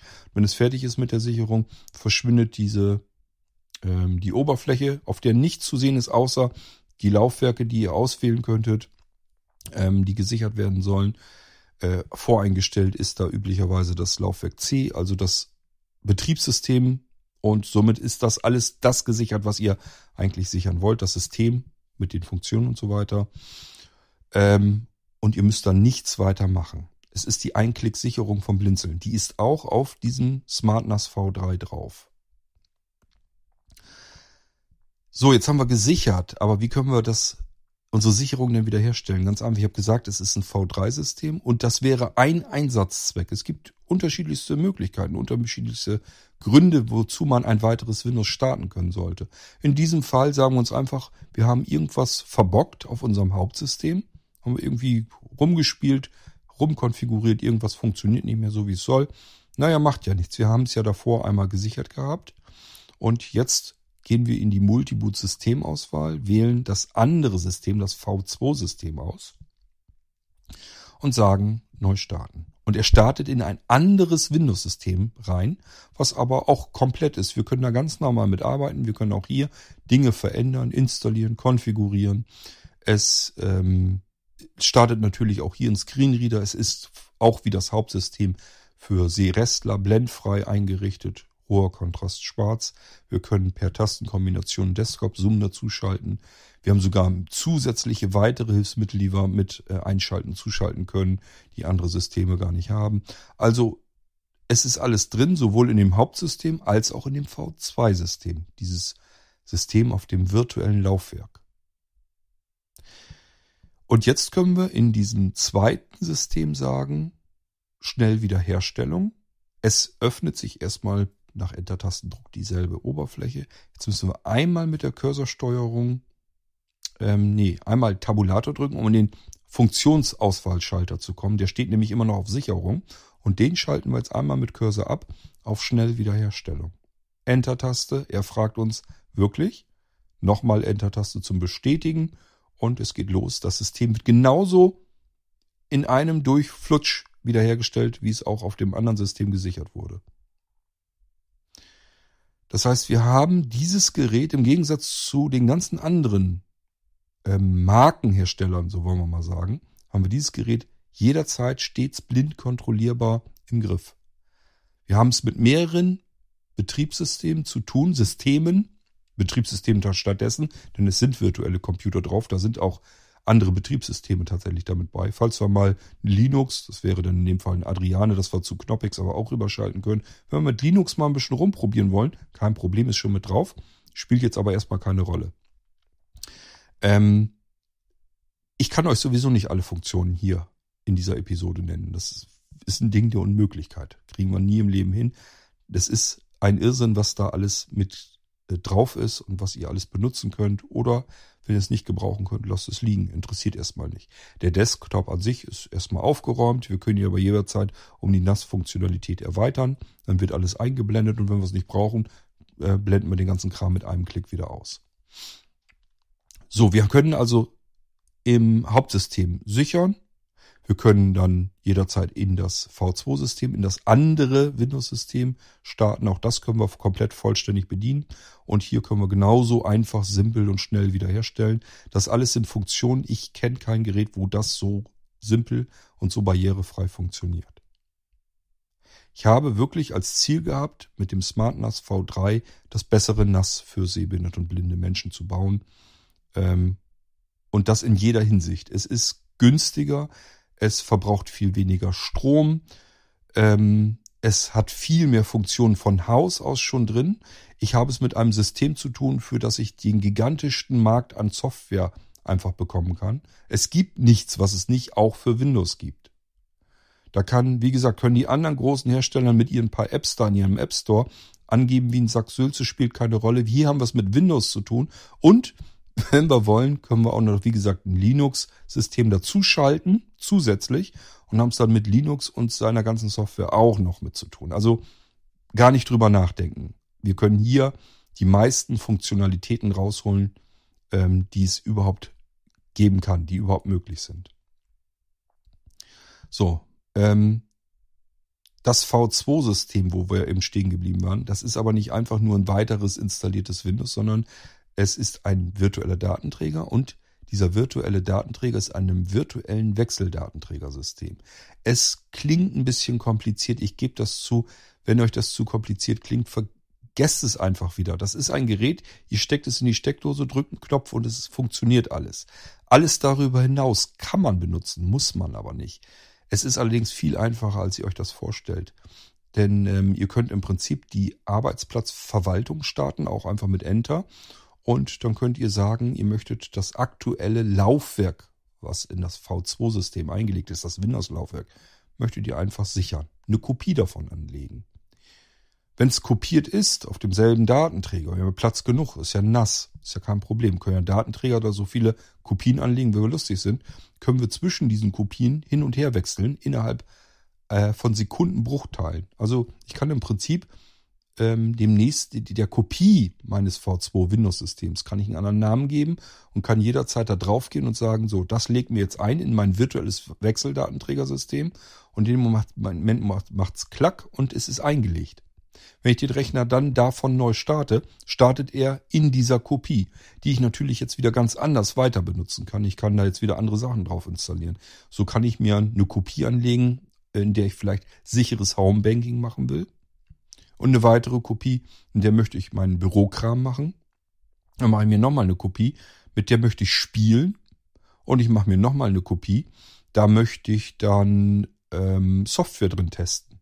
Und zwischen diesen ganzen gemachten Kopien, die ich mir selber auf Knopfdruck habe machen können, schalte ich hin und her. Das lege ich quasi virtuell in dieses virtuelle Wechseldatenträgersystem, starte den Rechner neu und das Laufwerk, was gerade eingelegt ist, das Windows-Laufwerk, was eingelegt ist, das wird dann gestartet. Und auch das alles fix und fertig, gebrauchsfertig in diesem Smart NAS V3 bereits mit integriert, ist mit drin. Ähm, also, ich denke und hoffe mal, ihr hört es schon raus. Es ist ein Irrsinn, was man da alles mitmachen kann. Und es bleibt nichtsdestotrotz natürlich ein zentraler Speicherort in eurem Netzwerk, auf das ihr Dateien drauf schubsen könnt, wo ihr Multimedia mit verkonsumieren könnt oder auch einfach Dateien natürlich wieder runterziehen könnt. Ihr könnt Benutzerzugänge anlegen für andere und so weiter und so fort. Das geht alles, ist kein Problem. Gut, ähm, ich habe jetzt mal das, die Zentraleinheit des SmartNAS V3 habe ich jetzt mal in der Hand. Nächster Vorteil, das ist so klein, es ist eine kleine Box. Ähm, und das bedeutet, ich habe hier ein Gerät, was mobil ist. Ich habe euch schon gesagt, das Teil hier ähm, verbraucht so wenig Strom, dass es, ja, ich kann eigentlich eine Wette eingeben, wäre eigentlich kein Problem, dass es das sparsamste Nass draußen auf dem Markt ist. Es wird kein Nass geben, was noch weniger Strom verbraucht als das Gerät hier. Hier kommen wir mit 1, 2, 3 Watt hin, wenn es eingeschaltet ist und läuft. Das schafft kein anderes Nasssystem. Die sind üblicherweise im zweistelligen Bereich. Denkt man sich erstmal, ja gut, ein paar Watt mehr oder weniger. Aber wir wollen das Ding laufen lassen, 365 Tage im Jahr, rund um die Uhr, 24 Stunden. Dann macht sich das auch bemerkbar, wie viel Watt so ein Gerät braucht. Ob es 12, 13, 14 Watt braucht, noch mehr, oder ob es vielleicht mit 1, 2, 3 Watt hinkommt. Dann sollte man ja meinen, dass es, weil es so sparsam ist, weniger Leistung hat. Das ist natürlich nicht richtig. Hier ist ein Intel 4-Kern-Prozessor drinne. Das haben wir mittlerweile in den teureren NAS-Systemen der großen Hersteller auch drinne. Ähm, das habe ich in unseren NAS-Geräten aber schon immer drin gehabt. Ich bin gar nicht erst irgendwie eine Nummer kleiner runtergegangen. Hier ist, wie gesagt, ein Intel-Prozessor ähm, drinne.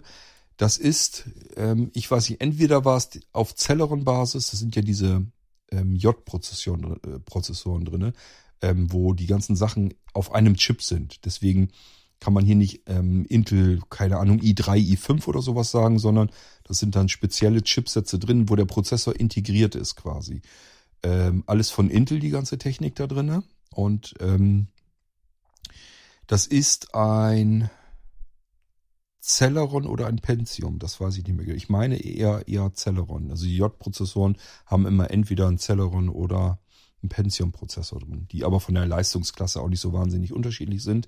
Für ein NAS-Gerät äh, Leistung satt. Ich habe euch schon erzählt, wir können hier virtuelle Computer drauf laufen lassen. Also zusätzlich zu unserem Windows 10 mitsamt der Hilfsmittel noch weitere Computer starten, die hier virtuell drauf laufen. Wir haben hier Arbeitsspeicher drin, 4 Gigabyte, reicht für ein NAS komplett aus. Ist sehr üppig gerechnet. Schaut euch QNAP Synology und Co. an. Da haben wir die teureren Vertreter, die sind dann auch mit so viel.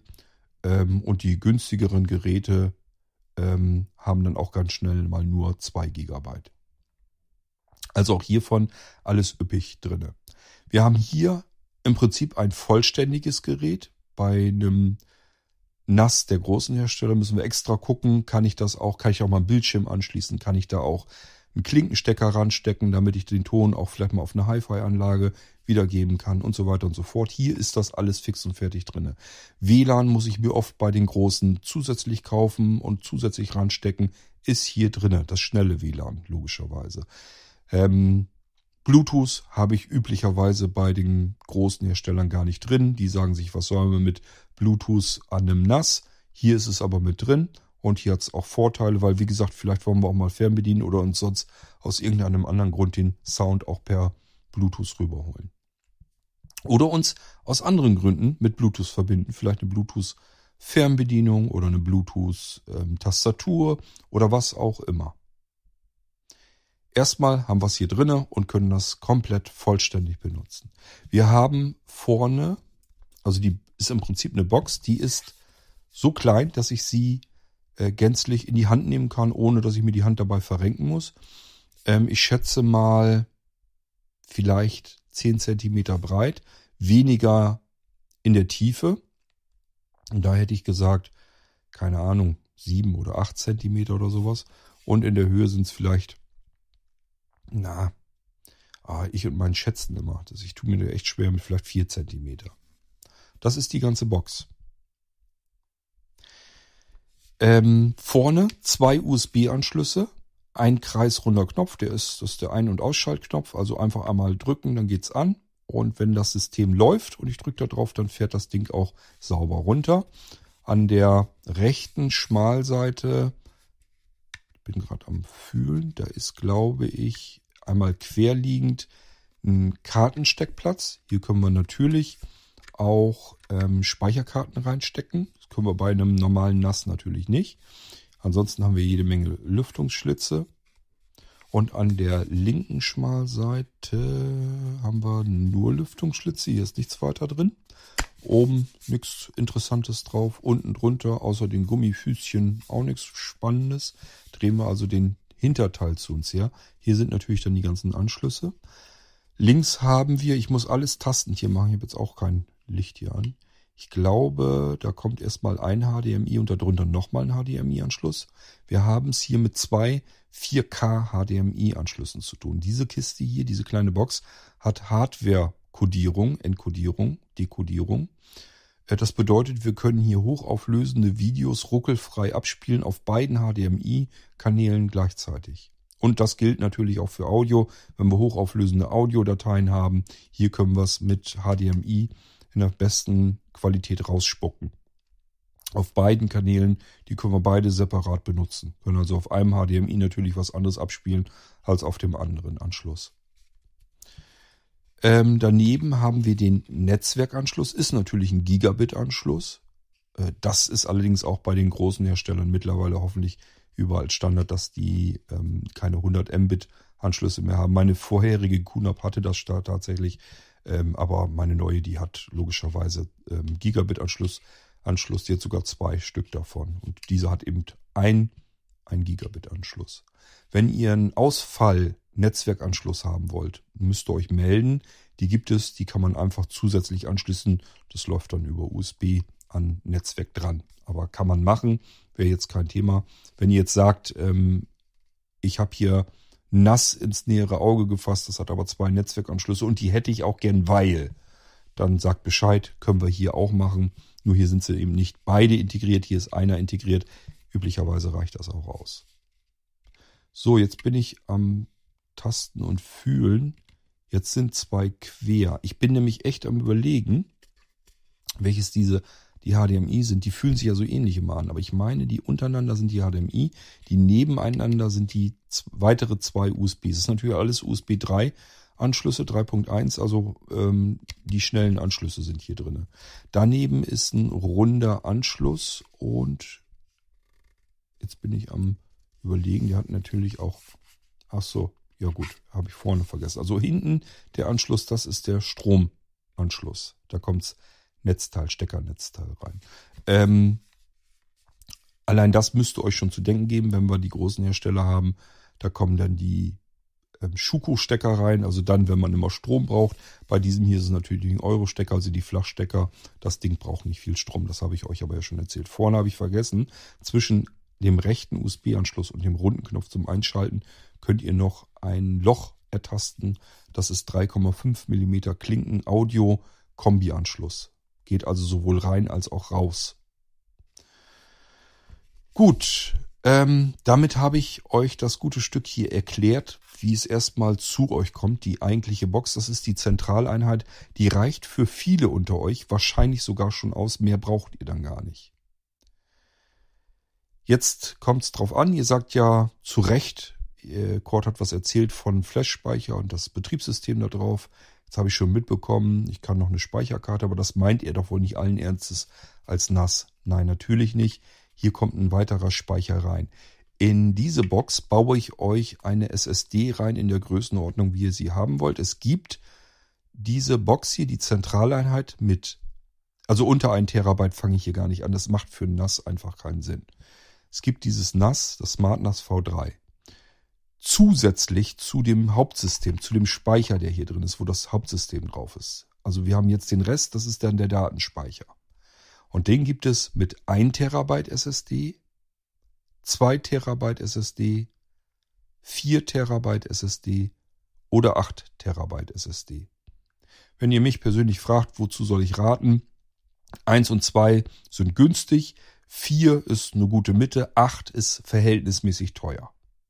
Also bei 8, das ist dann für diejenigen, die sagen, ich will da gar nichts anderes mehr anschließen und will das Maximale da eingebaut haben, dann kommen wir nur auf die 8 Terabyte, das ist maximale Grenze bei den SSDs im Moment. Ähm, aber die sind relativ teuer und ähm, 4 Terabyte ist okay, ist so ein Zwischending zwischen, muss man ein bisschen tiefer in die Tasche greifen, aber man hat auch viel Speicher und 1 und 2 Terabyte, die meisten kommen da wahrscheinlich schon mit klar. Ähm, Da können wir sagen, das ist auch nicht dann, dann nicht so teuer, das Ganze. Und trotzdem habe ich das komplette Ding, also die komplette Funktionalität. Ähm ja, aber jetzt gibt's natürlich die ersten unter euch, die sagen, 8 Terabyte? Ja, ich habe aber mehr. Ich habe aber mehr Mediendateien und ich brauche mehr Speicher. Das geht mir auch so, da seid ihr nicht alleine. Das ist aber auch nicht schlimm. Zu dem Smart NAS V3 kann man in diesem Fall, wenn man sagt, ich möchte das als richtiges NAS gebrauchen, also wo ganz, ganz irrsinnig viel Speicher drin ist und auch bitte nicht so teuer, ähm, dann gibt es hierzu eine Erweiterung. Es handelt sich dabei um eine Docking Station mit vier Slots und vier Festplatten. Ähm, diese Dockingstation wird hieran natürlich per USB betrieben. Das ist aber überhaupt kein Problem. Wir haben es mit USB 3.1 zu tun. Datentransferrate ist also richtig ordentlich. Das reicht komplett aus. In diese Dockingstation kommen hochkant reingesteckt vier handelsübliche 3,5 Zoll Festplatten. Ich glaube, die gibt es mittlerweile bis 20 Terabyte. Das würde dann in dem Fall heißen 20, 40, 60, 80 Terabyte in die Dockingstation rein. Und wer der noch sagt, das reicht mir nicht aus, dann muss ich wirklich einen Hut ziehen, nicht schlecht. Aber selbst das wäre noch kein Problem, dann packen wir noch eine Dockingstation dran und wiederholen das Spiel nochmal. Also es ist überhaupt kein Thema. So viel Platz, wie ihr braucht, kann ich euch mit dem SmartNAS V3 auch fertig machen. Ähm, plus die 8 Terabyte, die wir auch noch intern in die SSD einbauen können. Und jetzt haben wir noch eine Besonderheit die ich euch empfehlen kann. Ihr müsst das nicht so machen, das müsst ihr selber entscheiden, aber man kann es so machen. Das will ich euch mal eben erzählen, weil ihr dadurch erstens nochmal viel Strom sparen könnt und zum zweiten ähm, die Platten schonen könnt. Die halten dann wahrscheinlich ewig. Mir ist aufgefallen, ich weiß nicht, ob euch das auch so geht, dass ich an die meisten Dateien auf meinem NAS-System nie dran äh, gehen muss. Das ist sehr selten, dass ich da irgendwie mal den Wunsch habe, dass ich da mal irgendwie drauf zugreifen muss. Ich habe eigentlich immer so das gleiche Zeugs, wo ich drauf zugreife und vieles, was ich einfach nur sicherheitshalber abgespeichert haben möchte. Wenn euch das auch so geht, dann könnt ihr das im Prinzip so machen, wie ich das auch mache. Das heißt, hier kommt dann eine Steckdose dran. Die könnt ihr ebenfalls von uns mit dazu bestellen. Dann kommt daran die Dockingstation mit den vier Festplatten. Und diese Steckdose, die könnt ihr mit euren Smart-Lautsprechern bedienen, also per Spracheingabe, aber natürlich auch mit einer App. Und die App ist auch komplett barrierefrei bedienbar. Das heißt, ihr könnt entweder an eurem Smartphone das von Hand schalten, mit dem Smartphone, mit einer App, die VoiceOver bzw. Talkback äh, bedienbar ist. Oder aber ihr macht das Ganze mit euren beispielsweise Amazon-Lautsprechern und sagt dann einfach, ähm, schalte NAS Festplatten ein, dann wird die Dockingstation eingeschaltet, die Platten fahren hoch und sind auf eurem Smart NAS V3 verfügbar. Jetzt könnt ihr damit machen, was ihr wollt. Unter anderem aber eben auch mal eben sagen, ich will jetzt mir die nächsten Hörbücher, Hörspiele oder Musik, die ich schon lange nicht mehr gehört habe, die will ich jetzt als nächstes konsumieren. Das weiß ich jetzt einfach. Und dann kopiert ihr euch einfach das Zeugs von diesen Festplatten rüber auf die interne SSD. Die könnt ihr ja voll machen. Wenn ihr da 4 Terabyte oder auch 8 Terabyte drin habt, da ist ja Speicher in Mass drin. Da könnt ihr alles volldrücken mit Zeugs, das ihr wahrscheinlich regelmäßig gebrauchen könnt. Und dann, wenn ihr das da drauf habt, dann könnt ihr einfach wieder mit dem Sprachbefehl sagen, schalte NAS-Festplatten aus. Die vier Festplatten werden abgeschaltet und die Dateien, die ihr gebrauchen könnt, gebrauchen wollt, sind jetzt immer noch auf dem Smart NAS, Smart NAS auf dem SSD-Speicher drauf. Und die könnt ihr jetzt benutzen. Und jetzt habt ihr einen weiteren Vorteil. Die vier Festplatten sind diejenigen, die von diesem ganzen System hier am meisten Strom verbrauchen. Das Smart NAS selbst verbraucht nicht viel, sind ja nur diese paar einzelnen Watt, habe ich euch erzählt. Ein paar Watt kommen noch dazu, äh, wenn ihr die Dockingstation mit den vier Platten hochfahrt. So, und wenn ihr die laufen lasst, und das wäre das, was ihr bei den anderen NAS-Systemen ja nur so haben könnt, da geht's gar nicht anders. Die Dinger laufen immer und verbrauchen immer den Strom, egal ob ihr die Dateien braucht oder nicht. Ja, ist klar, es schwankt ein bisschen, weil auch hier die Platten runtergefahren werden. Die drehen da nicht, aber die Lüfter sind die ganze Zeit im Betrieb. Ähm, und die Platten werden zwischendurch immer wieder angeschubst, weil immer wieder neu was da drauf gemacht wird, weil wieder neu zugegriffen wird. Das könnt ihr euch alles sparen. Könnt ihr in diesem Fall hier sagen, ich brauche die Platten jetzt nicht, ich weiß, wann ich was brauche und wann nicht, kann ich selber entscheiden, muss nicht mein System, mein NAS-System machen, kriege ich selber auch hin. Könnt dann das Zeug, was ihr braucht, rüber kopieren, die Platten abschalten, dann brauchen die erstens keinen Strom, zweitens, äh, sie produzieren keine Abwärme und drittens, sie gehen nicht kaputt, weil sie einfach nicht die ganze Zeit überlaufen. So, und das ist wieder ein riesengroßer Vorteil. Wir haben unser Smart NAS, diese kleine Box hier, die können wir einfach anlassen, die können wir laufen lassen und unsere Platten bleiben aus, halten ewig, ähm, haben keine Abwärme, brauchen keinen Strom. Und wenn wir sie wieder brauchen, schalten wir sie wieder ein. Alles kein Problem. Natürlich, dadurch, dass wir es mit Windows zu tun haben, brauchen wir uns um diesen ganzen Krempel mit irgendwelchen komischen, wunderlichen Apps, die wir sowieso nicht bedienen können. Also da hört es dann meist schon auf, dass wir irgendwie die Apps, äh, wenn wir bei QNAP oder so die Apps bedienen wollen, dass da irgendwas dann nicht mehr funktioniert, weil es nicht barrierefrei ist. Hier haben wir es, wie gesagt, mit Windows zu tun, was wir äh, an Cloud-Speicherdiensten hier haben wollen. Das können wir uns hier ganz normal als Windows-Dienst draufpacken. Wenn ihr das online braucht und das alles funktionieren soll, ohne dass ihr zusätzliche Software haben wollt, dann könnt ihr euch auch einen Cloud-Speicher vom Blinzeln holen. Da können wir euch wenigstens gewährleisten. Das ist ein Server, der äh, in Deutschland steht, äh, mehrfach RAID abgesichert ist, stark verschlüsselt ist, also ähm, DSGVO-konform und so weiter und so fort. Das könnt ihr dann hier drauf direkt alles mit Windows verbinden, braucht noch nicht mal zusätzliche Software. Auch das ist dann kein Problem mehr. So, und wie gesagt, die Dockingstation mit den vier Platten, ich würde da nicht 420er nehmen, das sind sehr teure Dinger, aber ich sag mal, ähm, wenn ihr so bei 6 Terabyte, 8 Terabyte rumkommt, die Platten sind recht günstig. Und die könnt ihr dann einfach bestellen. Die werden dann reingesteckt dort und fertig kann es losgehen. Und das wäre dann das SmartNAS V3. Ähm, ich bin gerade am überlegen, wegen Zubehör. Ach ja, die, die Radiosenderverwaltung, äh, die Radiosendererweiterung, die könnt ihr bekommen. Was so an Software vom Blinzeln, was es so an Zusatzpaketen kommt, das ist hier alles drauf. Halloween Edition, da ist alles drauf, was wir irgendwie sonst haben. Also diese ganzen mit diesen extra Multimedia-Paketen und sowas, ist hier alles schon drin. Da müsst ihr euch nicht drum kümmern. Hier gibt's nichts, was ihr irgendwie zusätzlich kaufen müsstet noch an Funktionalität oder an Software. Ist alles in dem Ding drinne. Ihr könnt sagen, ich möchte das gute Stück für mich vielleicht nicht, aber ich möchte es zu Weihnachten verschenken. Dann könnt ihr sagen, ihr habt keine Lust, das selber zu verpacken. Bestellt euch eine Samttasche dazu, sieht schick aus, passt ja alles rein, ist ja schön kompakt und klein. Und dann kommt das in der Samttasche, ihr könnt dann einfach den Beutel übergeben und jemand kann das aufschnüren, das Ding da rausnehmen und sagen, ui, was ist das denn? Kleines, kompaktes, herrliches. Und ihr sagt, ja, das ist ein Speicher fürs Netzwerk, kannst du alles Mögliche mitmachen. Ähm, ihr könnt bekommen eine Mini-Fernbedienung, die hat verschiedenste Zwecke.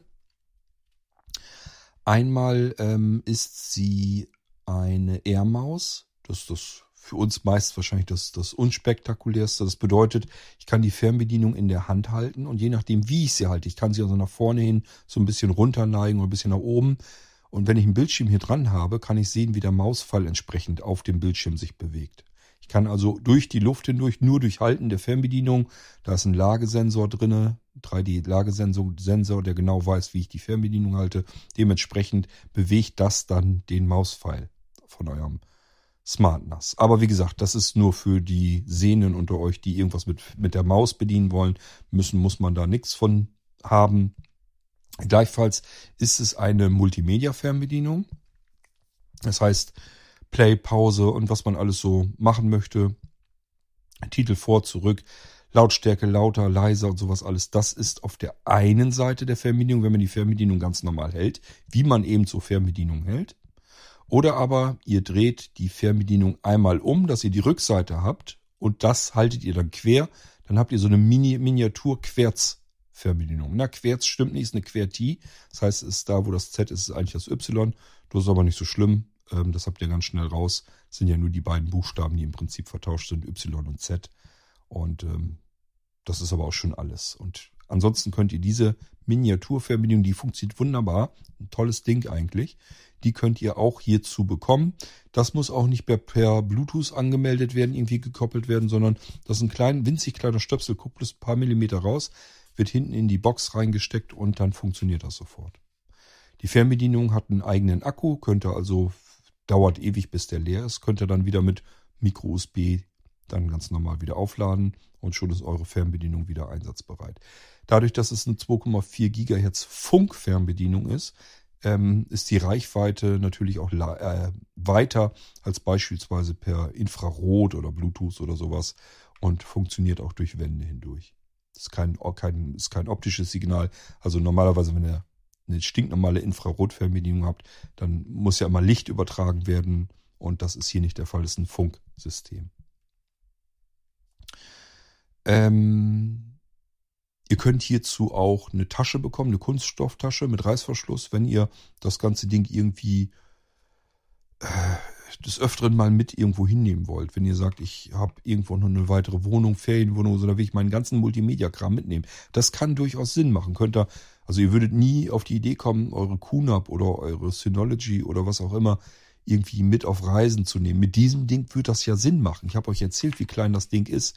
Passt ja so bequem in die Hand. Ähm, das macht durchaus mal Sinn, dass ihr euch sagt, ich nehme das Teil mit und äh, benutzt das dann am Urlaubsort vielleicht auch, wenn ihr ein bisschen länger irgendwo Urlaub macht oder eine Ferienwohnung habt oder sowas. Nehmt die kleine Box mit, die ist ganz schnell mitgenommen und da könnt ihr eine Tasche für kriegen, dann passt das da rein und fertig ist.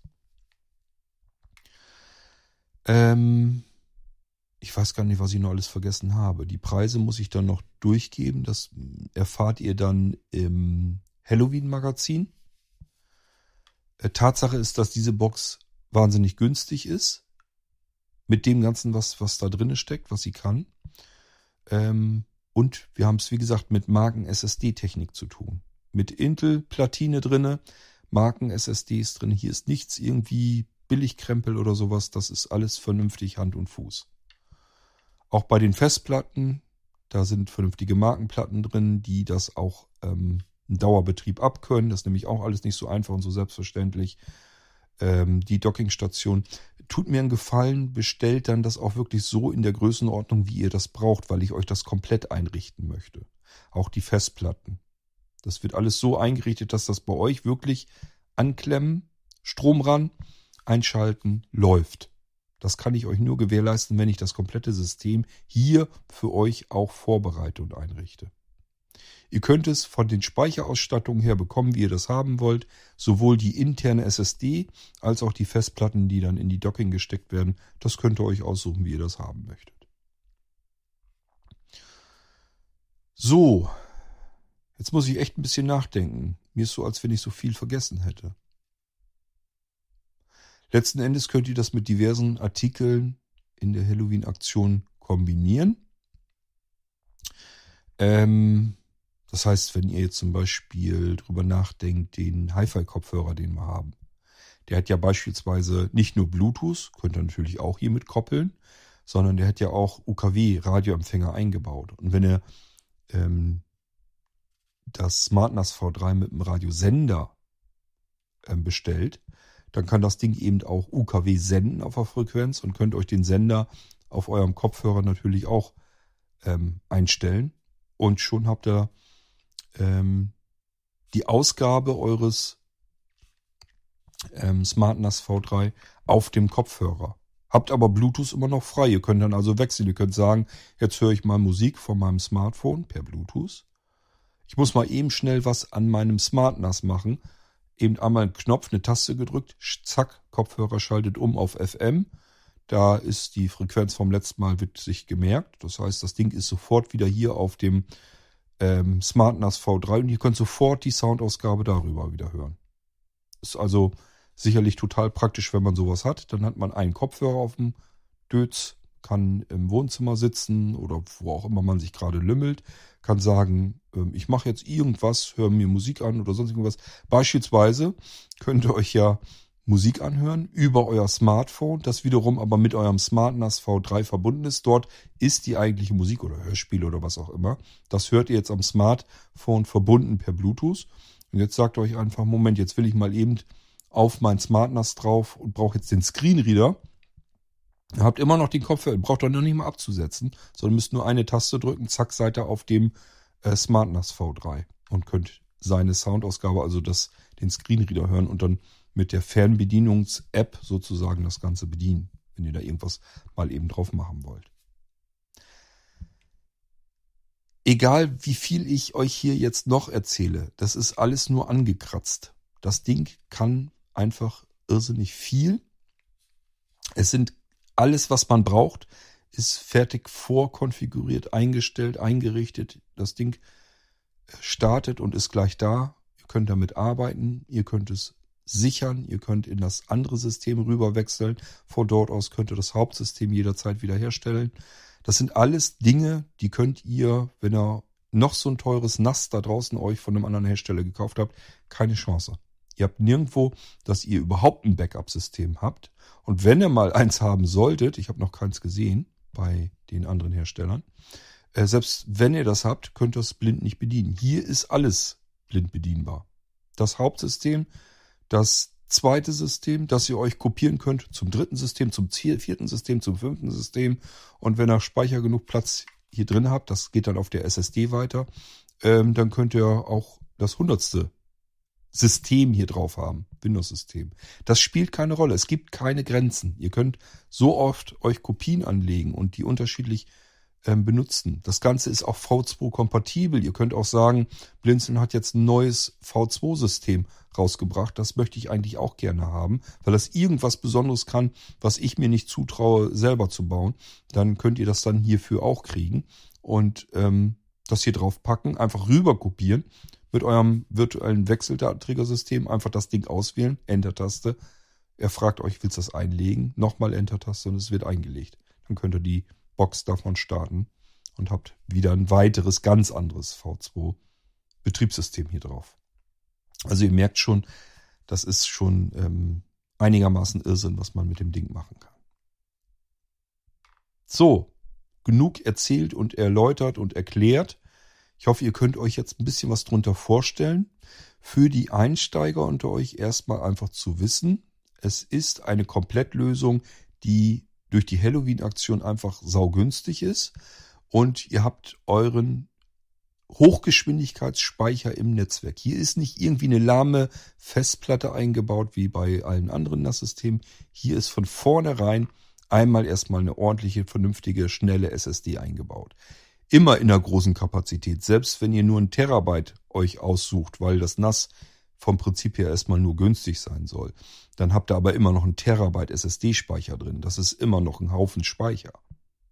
Da kann schon mal eine Menge untergebracht werden. Und wenn ihr sagt, ich will aber zwei oder vier oder acht Terabyte haben, wird das hier eingebaut. So, und dann geht's eigentlich erst richtig los, wenn ihr große, üppige Multimedia-Sammlungen habt, Dateisammlungen oder einfach nur unheimlich viel Speicher im Netzwerk braucht, dann geht's los mit der besagten Dockingstation, wo die acht Platten reinkommen. Übrigens, auch wieder ein weiterer Vorteil, alles natürlich lüfterlos. Ich habe hier kein dickes Gehäuse um die Platten umzu. Ich habe mich nämlich die ganze Zeit gefragt, warum muss ich eigentlich immer die Festplatten in ein Blechgehäuse packen? Die Festplatten selber sind bereits in einem Gehäuse drin. Das muss nicht sein, dass man die zusätzlich in ein Blechgehäuse, wo sie dann aufheizen. Das Blechgehäuse, da heizt sich alles drin auf und die Abwärme muss ich wieder mühsam und laut und äh, mit Strom aus dem Gehäuse rauspusten. Das ist eigentlich Quatsch. Hier habe ich so, dass ich die vier Festplatten in die Dockingstation reinstecke und dann gucken sie nach unten und dazwischen ist halt so viel Luft, dass die Abwärme direkt nach oben wegzirkulieren kann. Einfach in den Raum hinein, bis zur Decke nach oben hin. Da kann sich gar nichts mehr anstauen. Dementsprechend brauchen wir keine Lüfter. Und wo keine Lüfter sind, brauche ich keinen Strom dafür und es macht keinen Krach. Also nur Vorteile. Gut, ähm, das war das Smart NAS V3 in der Halloween-Edition. Die Preise nenne ich euch hier nicht, die nenne ich dann ähm, Hermann und bitte ihn, äh, sie ähm, ins Blinzeln Halloween-Magazin mit einzutragen. Ihr werdet feststellen, so günstig habt ihr das Ding hier noch nie bekommen können. Aber ihr wisst ja, Halloween, zusätzlich 20. Geburtstag bei Blinzeln. Ich habe von diesen NAS-Systemen ganz viele eingebunkert. Habe ich ganz viele auf Lager eingekauft. Das heißt, eigentlich sollte jeder einen Teil abbekommen können. Ich kann mir nicht vorstellen, dass ihr diesen Lagerbestand auch noch sprengen könnt. Man soll niemals nie sagen, ihr habt mich die Jahre davor schon immer äh, in Verzweiflung gebracht, aber ich kann es mir eigentlich nicht vorstellen. Normalerweise muss das klappen. Ähm, dann wäre ich wirklich tief betroffen, wenn ihr mir die Kiste hier unterm, unterm Hintern wegbestellt, wenn ich keine mehr habe und irgendwelche von euch keinen mehr abbekommen. Das kann ich mir nicht vorstellen. Ich weiß es nicht genau. Ich glaube, ich habe unten im Keller 50 Stück oder so von den Dingern stehen. Ich habe die über Monat, über die letzten Monate hinweg, immer wenn man ein bisschen Geld auf dem Konto bei Blitzeln hatte, habe ich wieder ein paar eingekauft. Dass ich ja genug hier habe, weil äh, da hängt hinter die Bleebox, die Bleebox äh, 2, aus der ich quasi das komplette NAS-System gebaut habe.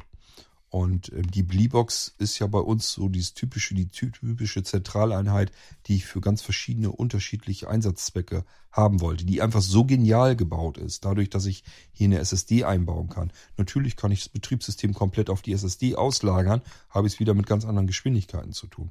Und anderen Speicherkapazitäten und, und, und. Deswegen finde ich das Teil hier absolut genial. Und sie hat von allem reichlich und sie ist voll ausgestattet. Es ist nichts da, was irgendwie fehlen würde. Deswegen habe ich da so viele von eingekauft, weil ich mir denke, da kann ich noch ganz lange, hoffentlich, Smartgeräte von bauen. So, und deswegen würde mich wundern, wenn ihr die mir tatsächlich unterm Hintern wegbestellt. Aber ja, man, man weiß es nicht. Also ich habe keine Ahnung, ob ihr jetzt plötzlich alle anfangen und sagt, ja, so ein Smart NAS möchte ich wohl auch haben. Ich bin gut vorbereitet, hoffe ich. Ähm, und hoffe, dass alle ein Gerät abbekommen können, ähm, wenn man es denn haben möchte. So, jetzt habe ich es euch vorgestellt und jetzt muss ich mich bloß noch darum kümmern, dass ich noch einmal eben Hermann Bescheid gebe, dass er weiß, was kostet wie viel. Dann habt ihr alles da, was ihr wissen müsst und könnt euch überlegen, ob ihr solch ein Gerät gebrauchen könnt oder eben nicht. Denkt dran, das ist alles individuelle Arbeit. Ich muss jedes einzelne SmartNAS V3 einrichten. Ähm, dabei helfen mir natürlich meine Blizzard Installationsroutinen. Das heißt, ich habe hier so einen Prozess im Prinzip, der mir so doofe Arbeiten abnimmt, der die automatisiert. Ich komme hier relativ zügig voran. Ich vermute mal, würde mal schätzen, dass ich einen Arbeitstag pro System brauchen werde. Und ähm, das bedeutet, je nachdem, wie viele Leute bestellen, da sind aber ja andere Sachen auch noch dabei, die ich einrichten muss. Das Ganze wird auch in diesem Jahr sicherlich wieder dauern, zumindest bei diesen Sachen, die ich individuell installieren und einrichten muss. Da müsst ihr ein bisschen Geduld haben dann. Ähm, bei Sachen, die nicht installiert und eingerichtet werden müssen, geht das alles viel schneller. Da kriegt ihr die Sachen schnell zugeschickt. Wir werden es auch dieses Jahr wieder so machen, wenn ihr verschiedene Sachen bestellt habt auch solch ein ähm, SmartNAS V3. Dann schicken wir euch erstmal raus, was wir euch direkt sofort liefern könnt, damit ihr was habt. Und dass ähm, die Geräte, die länger dauern, weil sie einfach einen Haufen Arbeit machen, die schicken wir euch dann später nochmal versandkostenfrei hinterher. Jetzt haben wir es, glaube ich, hoffentlich. Und ihr wisst, äh, was es ist. Könnt euch ein bisschen mehr darunter vorstellen. Wenn ihr noch Fragen habt, bevor ihr das bestellt und euch sagt, ich weiß jetzt gar nicht, ob es das kann oder das kann. Ich behaupte zwar, es kann alles, aber fragt gerne ruhig nach. Ähm, dann könnt ihr das tun. Am besten auf die Schnelle nochmal eben per Sprachnachricht. Ähm, könnt ihr per WhatsApp machen. 0177 40 99 111. Da könnt ihr mich erreichen per WhatsApp. Versucht nicht anzurufen, kriege ich überhaupt nicht mit. Meine Geräte sind auf ähm, nicht stören, die rund um die Uhr eingerichtet, weil ich nicht der Typ Mensch bin, der jetzt ständig dauernd angebimmelt und angesummt werden möchte, sondern ich entscheide, wann ich da Zeit für habe und gucke auf das Gerät, ist was Neues und dann kümmere ich mich drum, wenn ich da die Zeit für habe. Aber ihr könnt mich da am einfachsten mit ähm, erreichen und nochmal eben schnell Fragen schnell loswerden und auch von mir individuell und ausführlich beantwortet bekommen. E-Mail ungern. Ich habe gerade so im Moment, Spamwellen sind wieder unterwegs. Das macht keinen Spaß, die E-Mail-Postfächer durchzugucken. Ihr sauft da drin ab unter hunderten von E-Mails. Und äh, das ist so schnell, dass ich da euch äh, nicht, nicht sehe, nicht erkenne dass ihr mir durch die Lappen geht, ähm, wenn ihr Fragen habt. Das wäre halt doof. Dann sagt ihr euch, ja, ja, der erzählt immer, ich soll fragen, wenn ich Fragen habe, aber meldet sich nie. Ähm, dann ist eure E-Mail einfach untergegangen und das passiert zwischendurch. Und ich habe auch keine Lust mehr, mich da noch immer durchzukämpfen und äh, mehr drauf zu achten, als unbedingt nötig ist. Wer was von mir will, entweder mehrfach anschreiben, wenn äh, es beim ersten Mal nicht klappt, oder andere Kanäle nutzen. Bei WhatsApp finde ich es übersichtlicher, bei Delta Chat finde ich es übersichtlicher.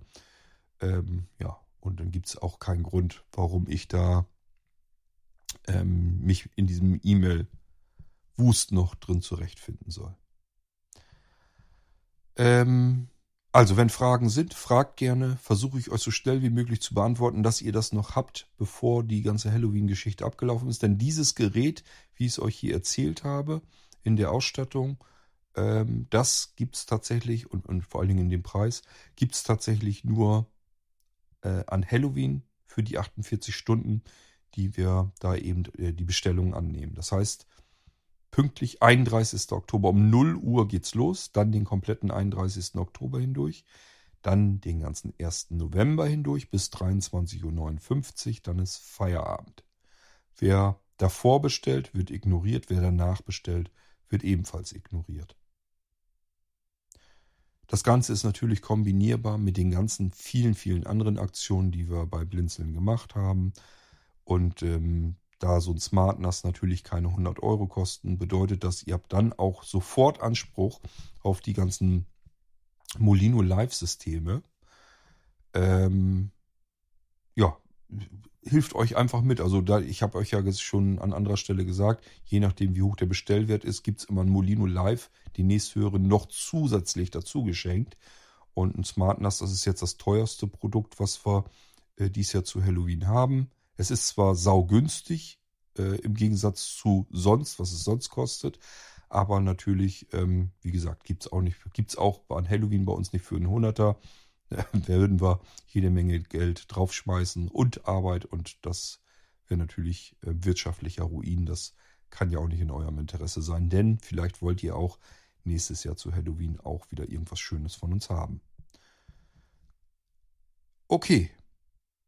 Meldet euch, wenn ihr Fragen habt und ansonsten, ich wünsche euch erstmal jetzt viel, viel Freude, viel Spaß mit unseren Halloween-Aktionen.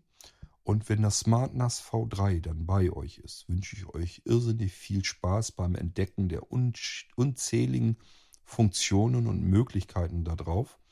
Und wenn ihr schon Geräte habt vom Blinzeln, einen Smart Player, den hatten wir letztes Jahr in den Aktionen drin, oder Nanocomputer oder ähm, Smart TV, Smart Radio, Smart, ähm, was hatten wir denn noch? Smart Server. Also wenn ihr irgendein Smart-Gerät oder Nano-Computer oder irgendwie sowas habt vom Blinzeln, äh, ist sofort alles fix und fertig mit drin im Multiroom Audio und könnt das ganze System zusammenklöppeln und ähm, Multiroom Audio machen, also eure ganze, ganzen Räume beschallen. Probiert zwar aus, ist alles fix und fertig eingerichtet, macht eigentlich eine ganze Menge Freude ist für diejenigen unter euch, die viel mit Multimedia haben, also Hörspiele, Hörbücher, Musik und so weiter. Für die ist das eigentlich eine tolle Sache. Bis dahin, macht's gut. Wir hören uns hier dann im Irgendwasser bald wieder. Tschüss, sagt euer König Kurt.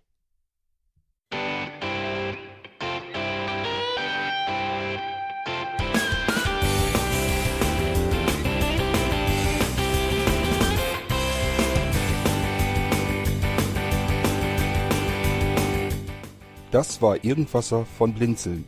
Wenn du uns kontaktieren möchtest, dann kannst du das gerne tun per E-Mail an podcast.blinzeln.org oder über unser Kontaktformular www.blinzeln.org. Blinzeln schreibt man in unserem Fall immer mit einem D in der Mitte.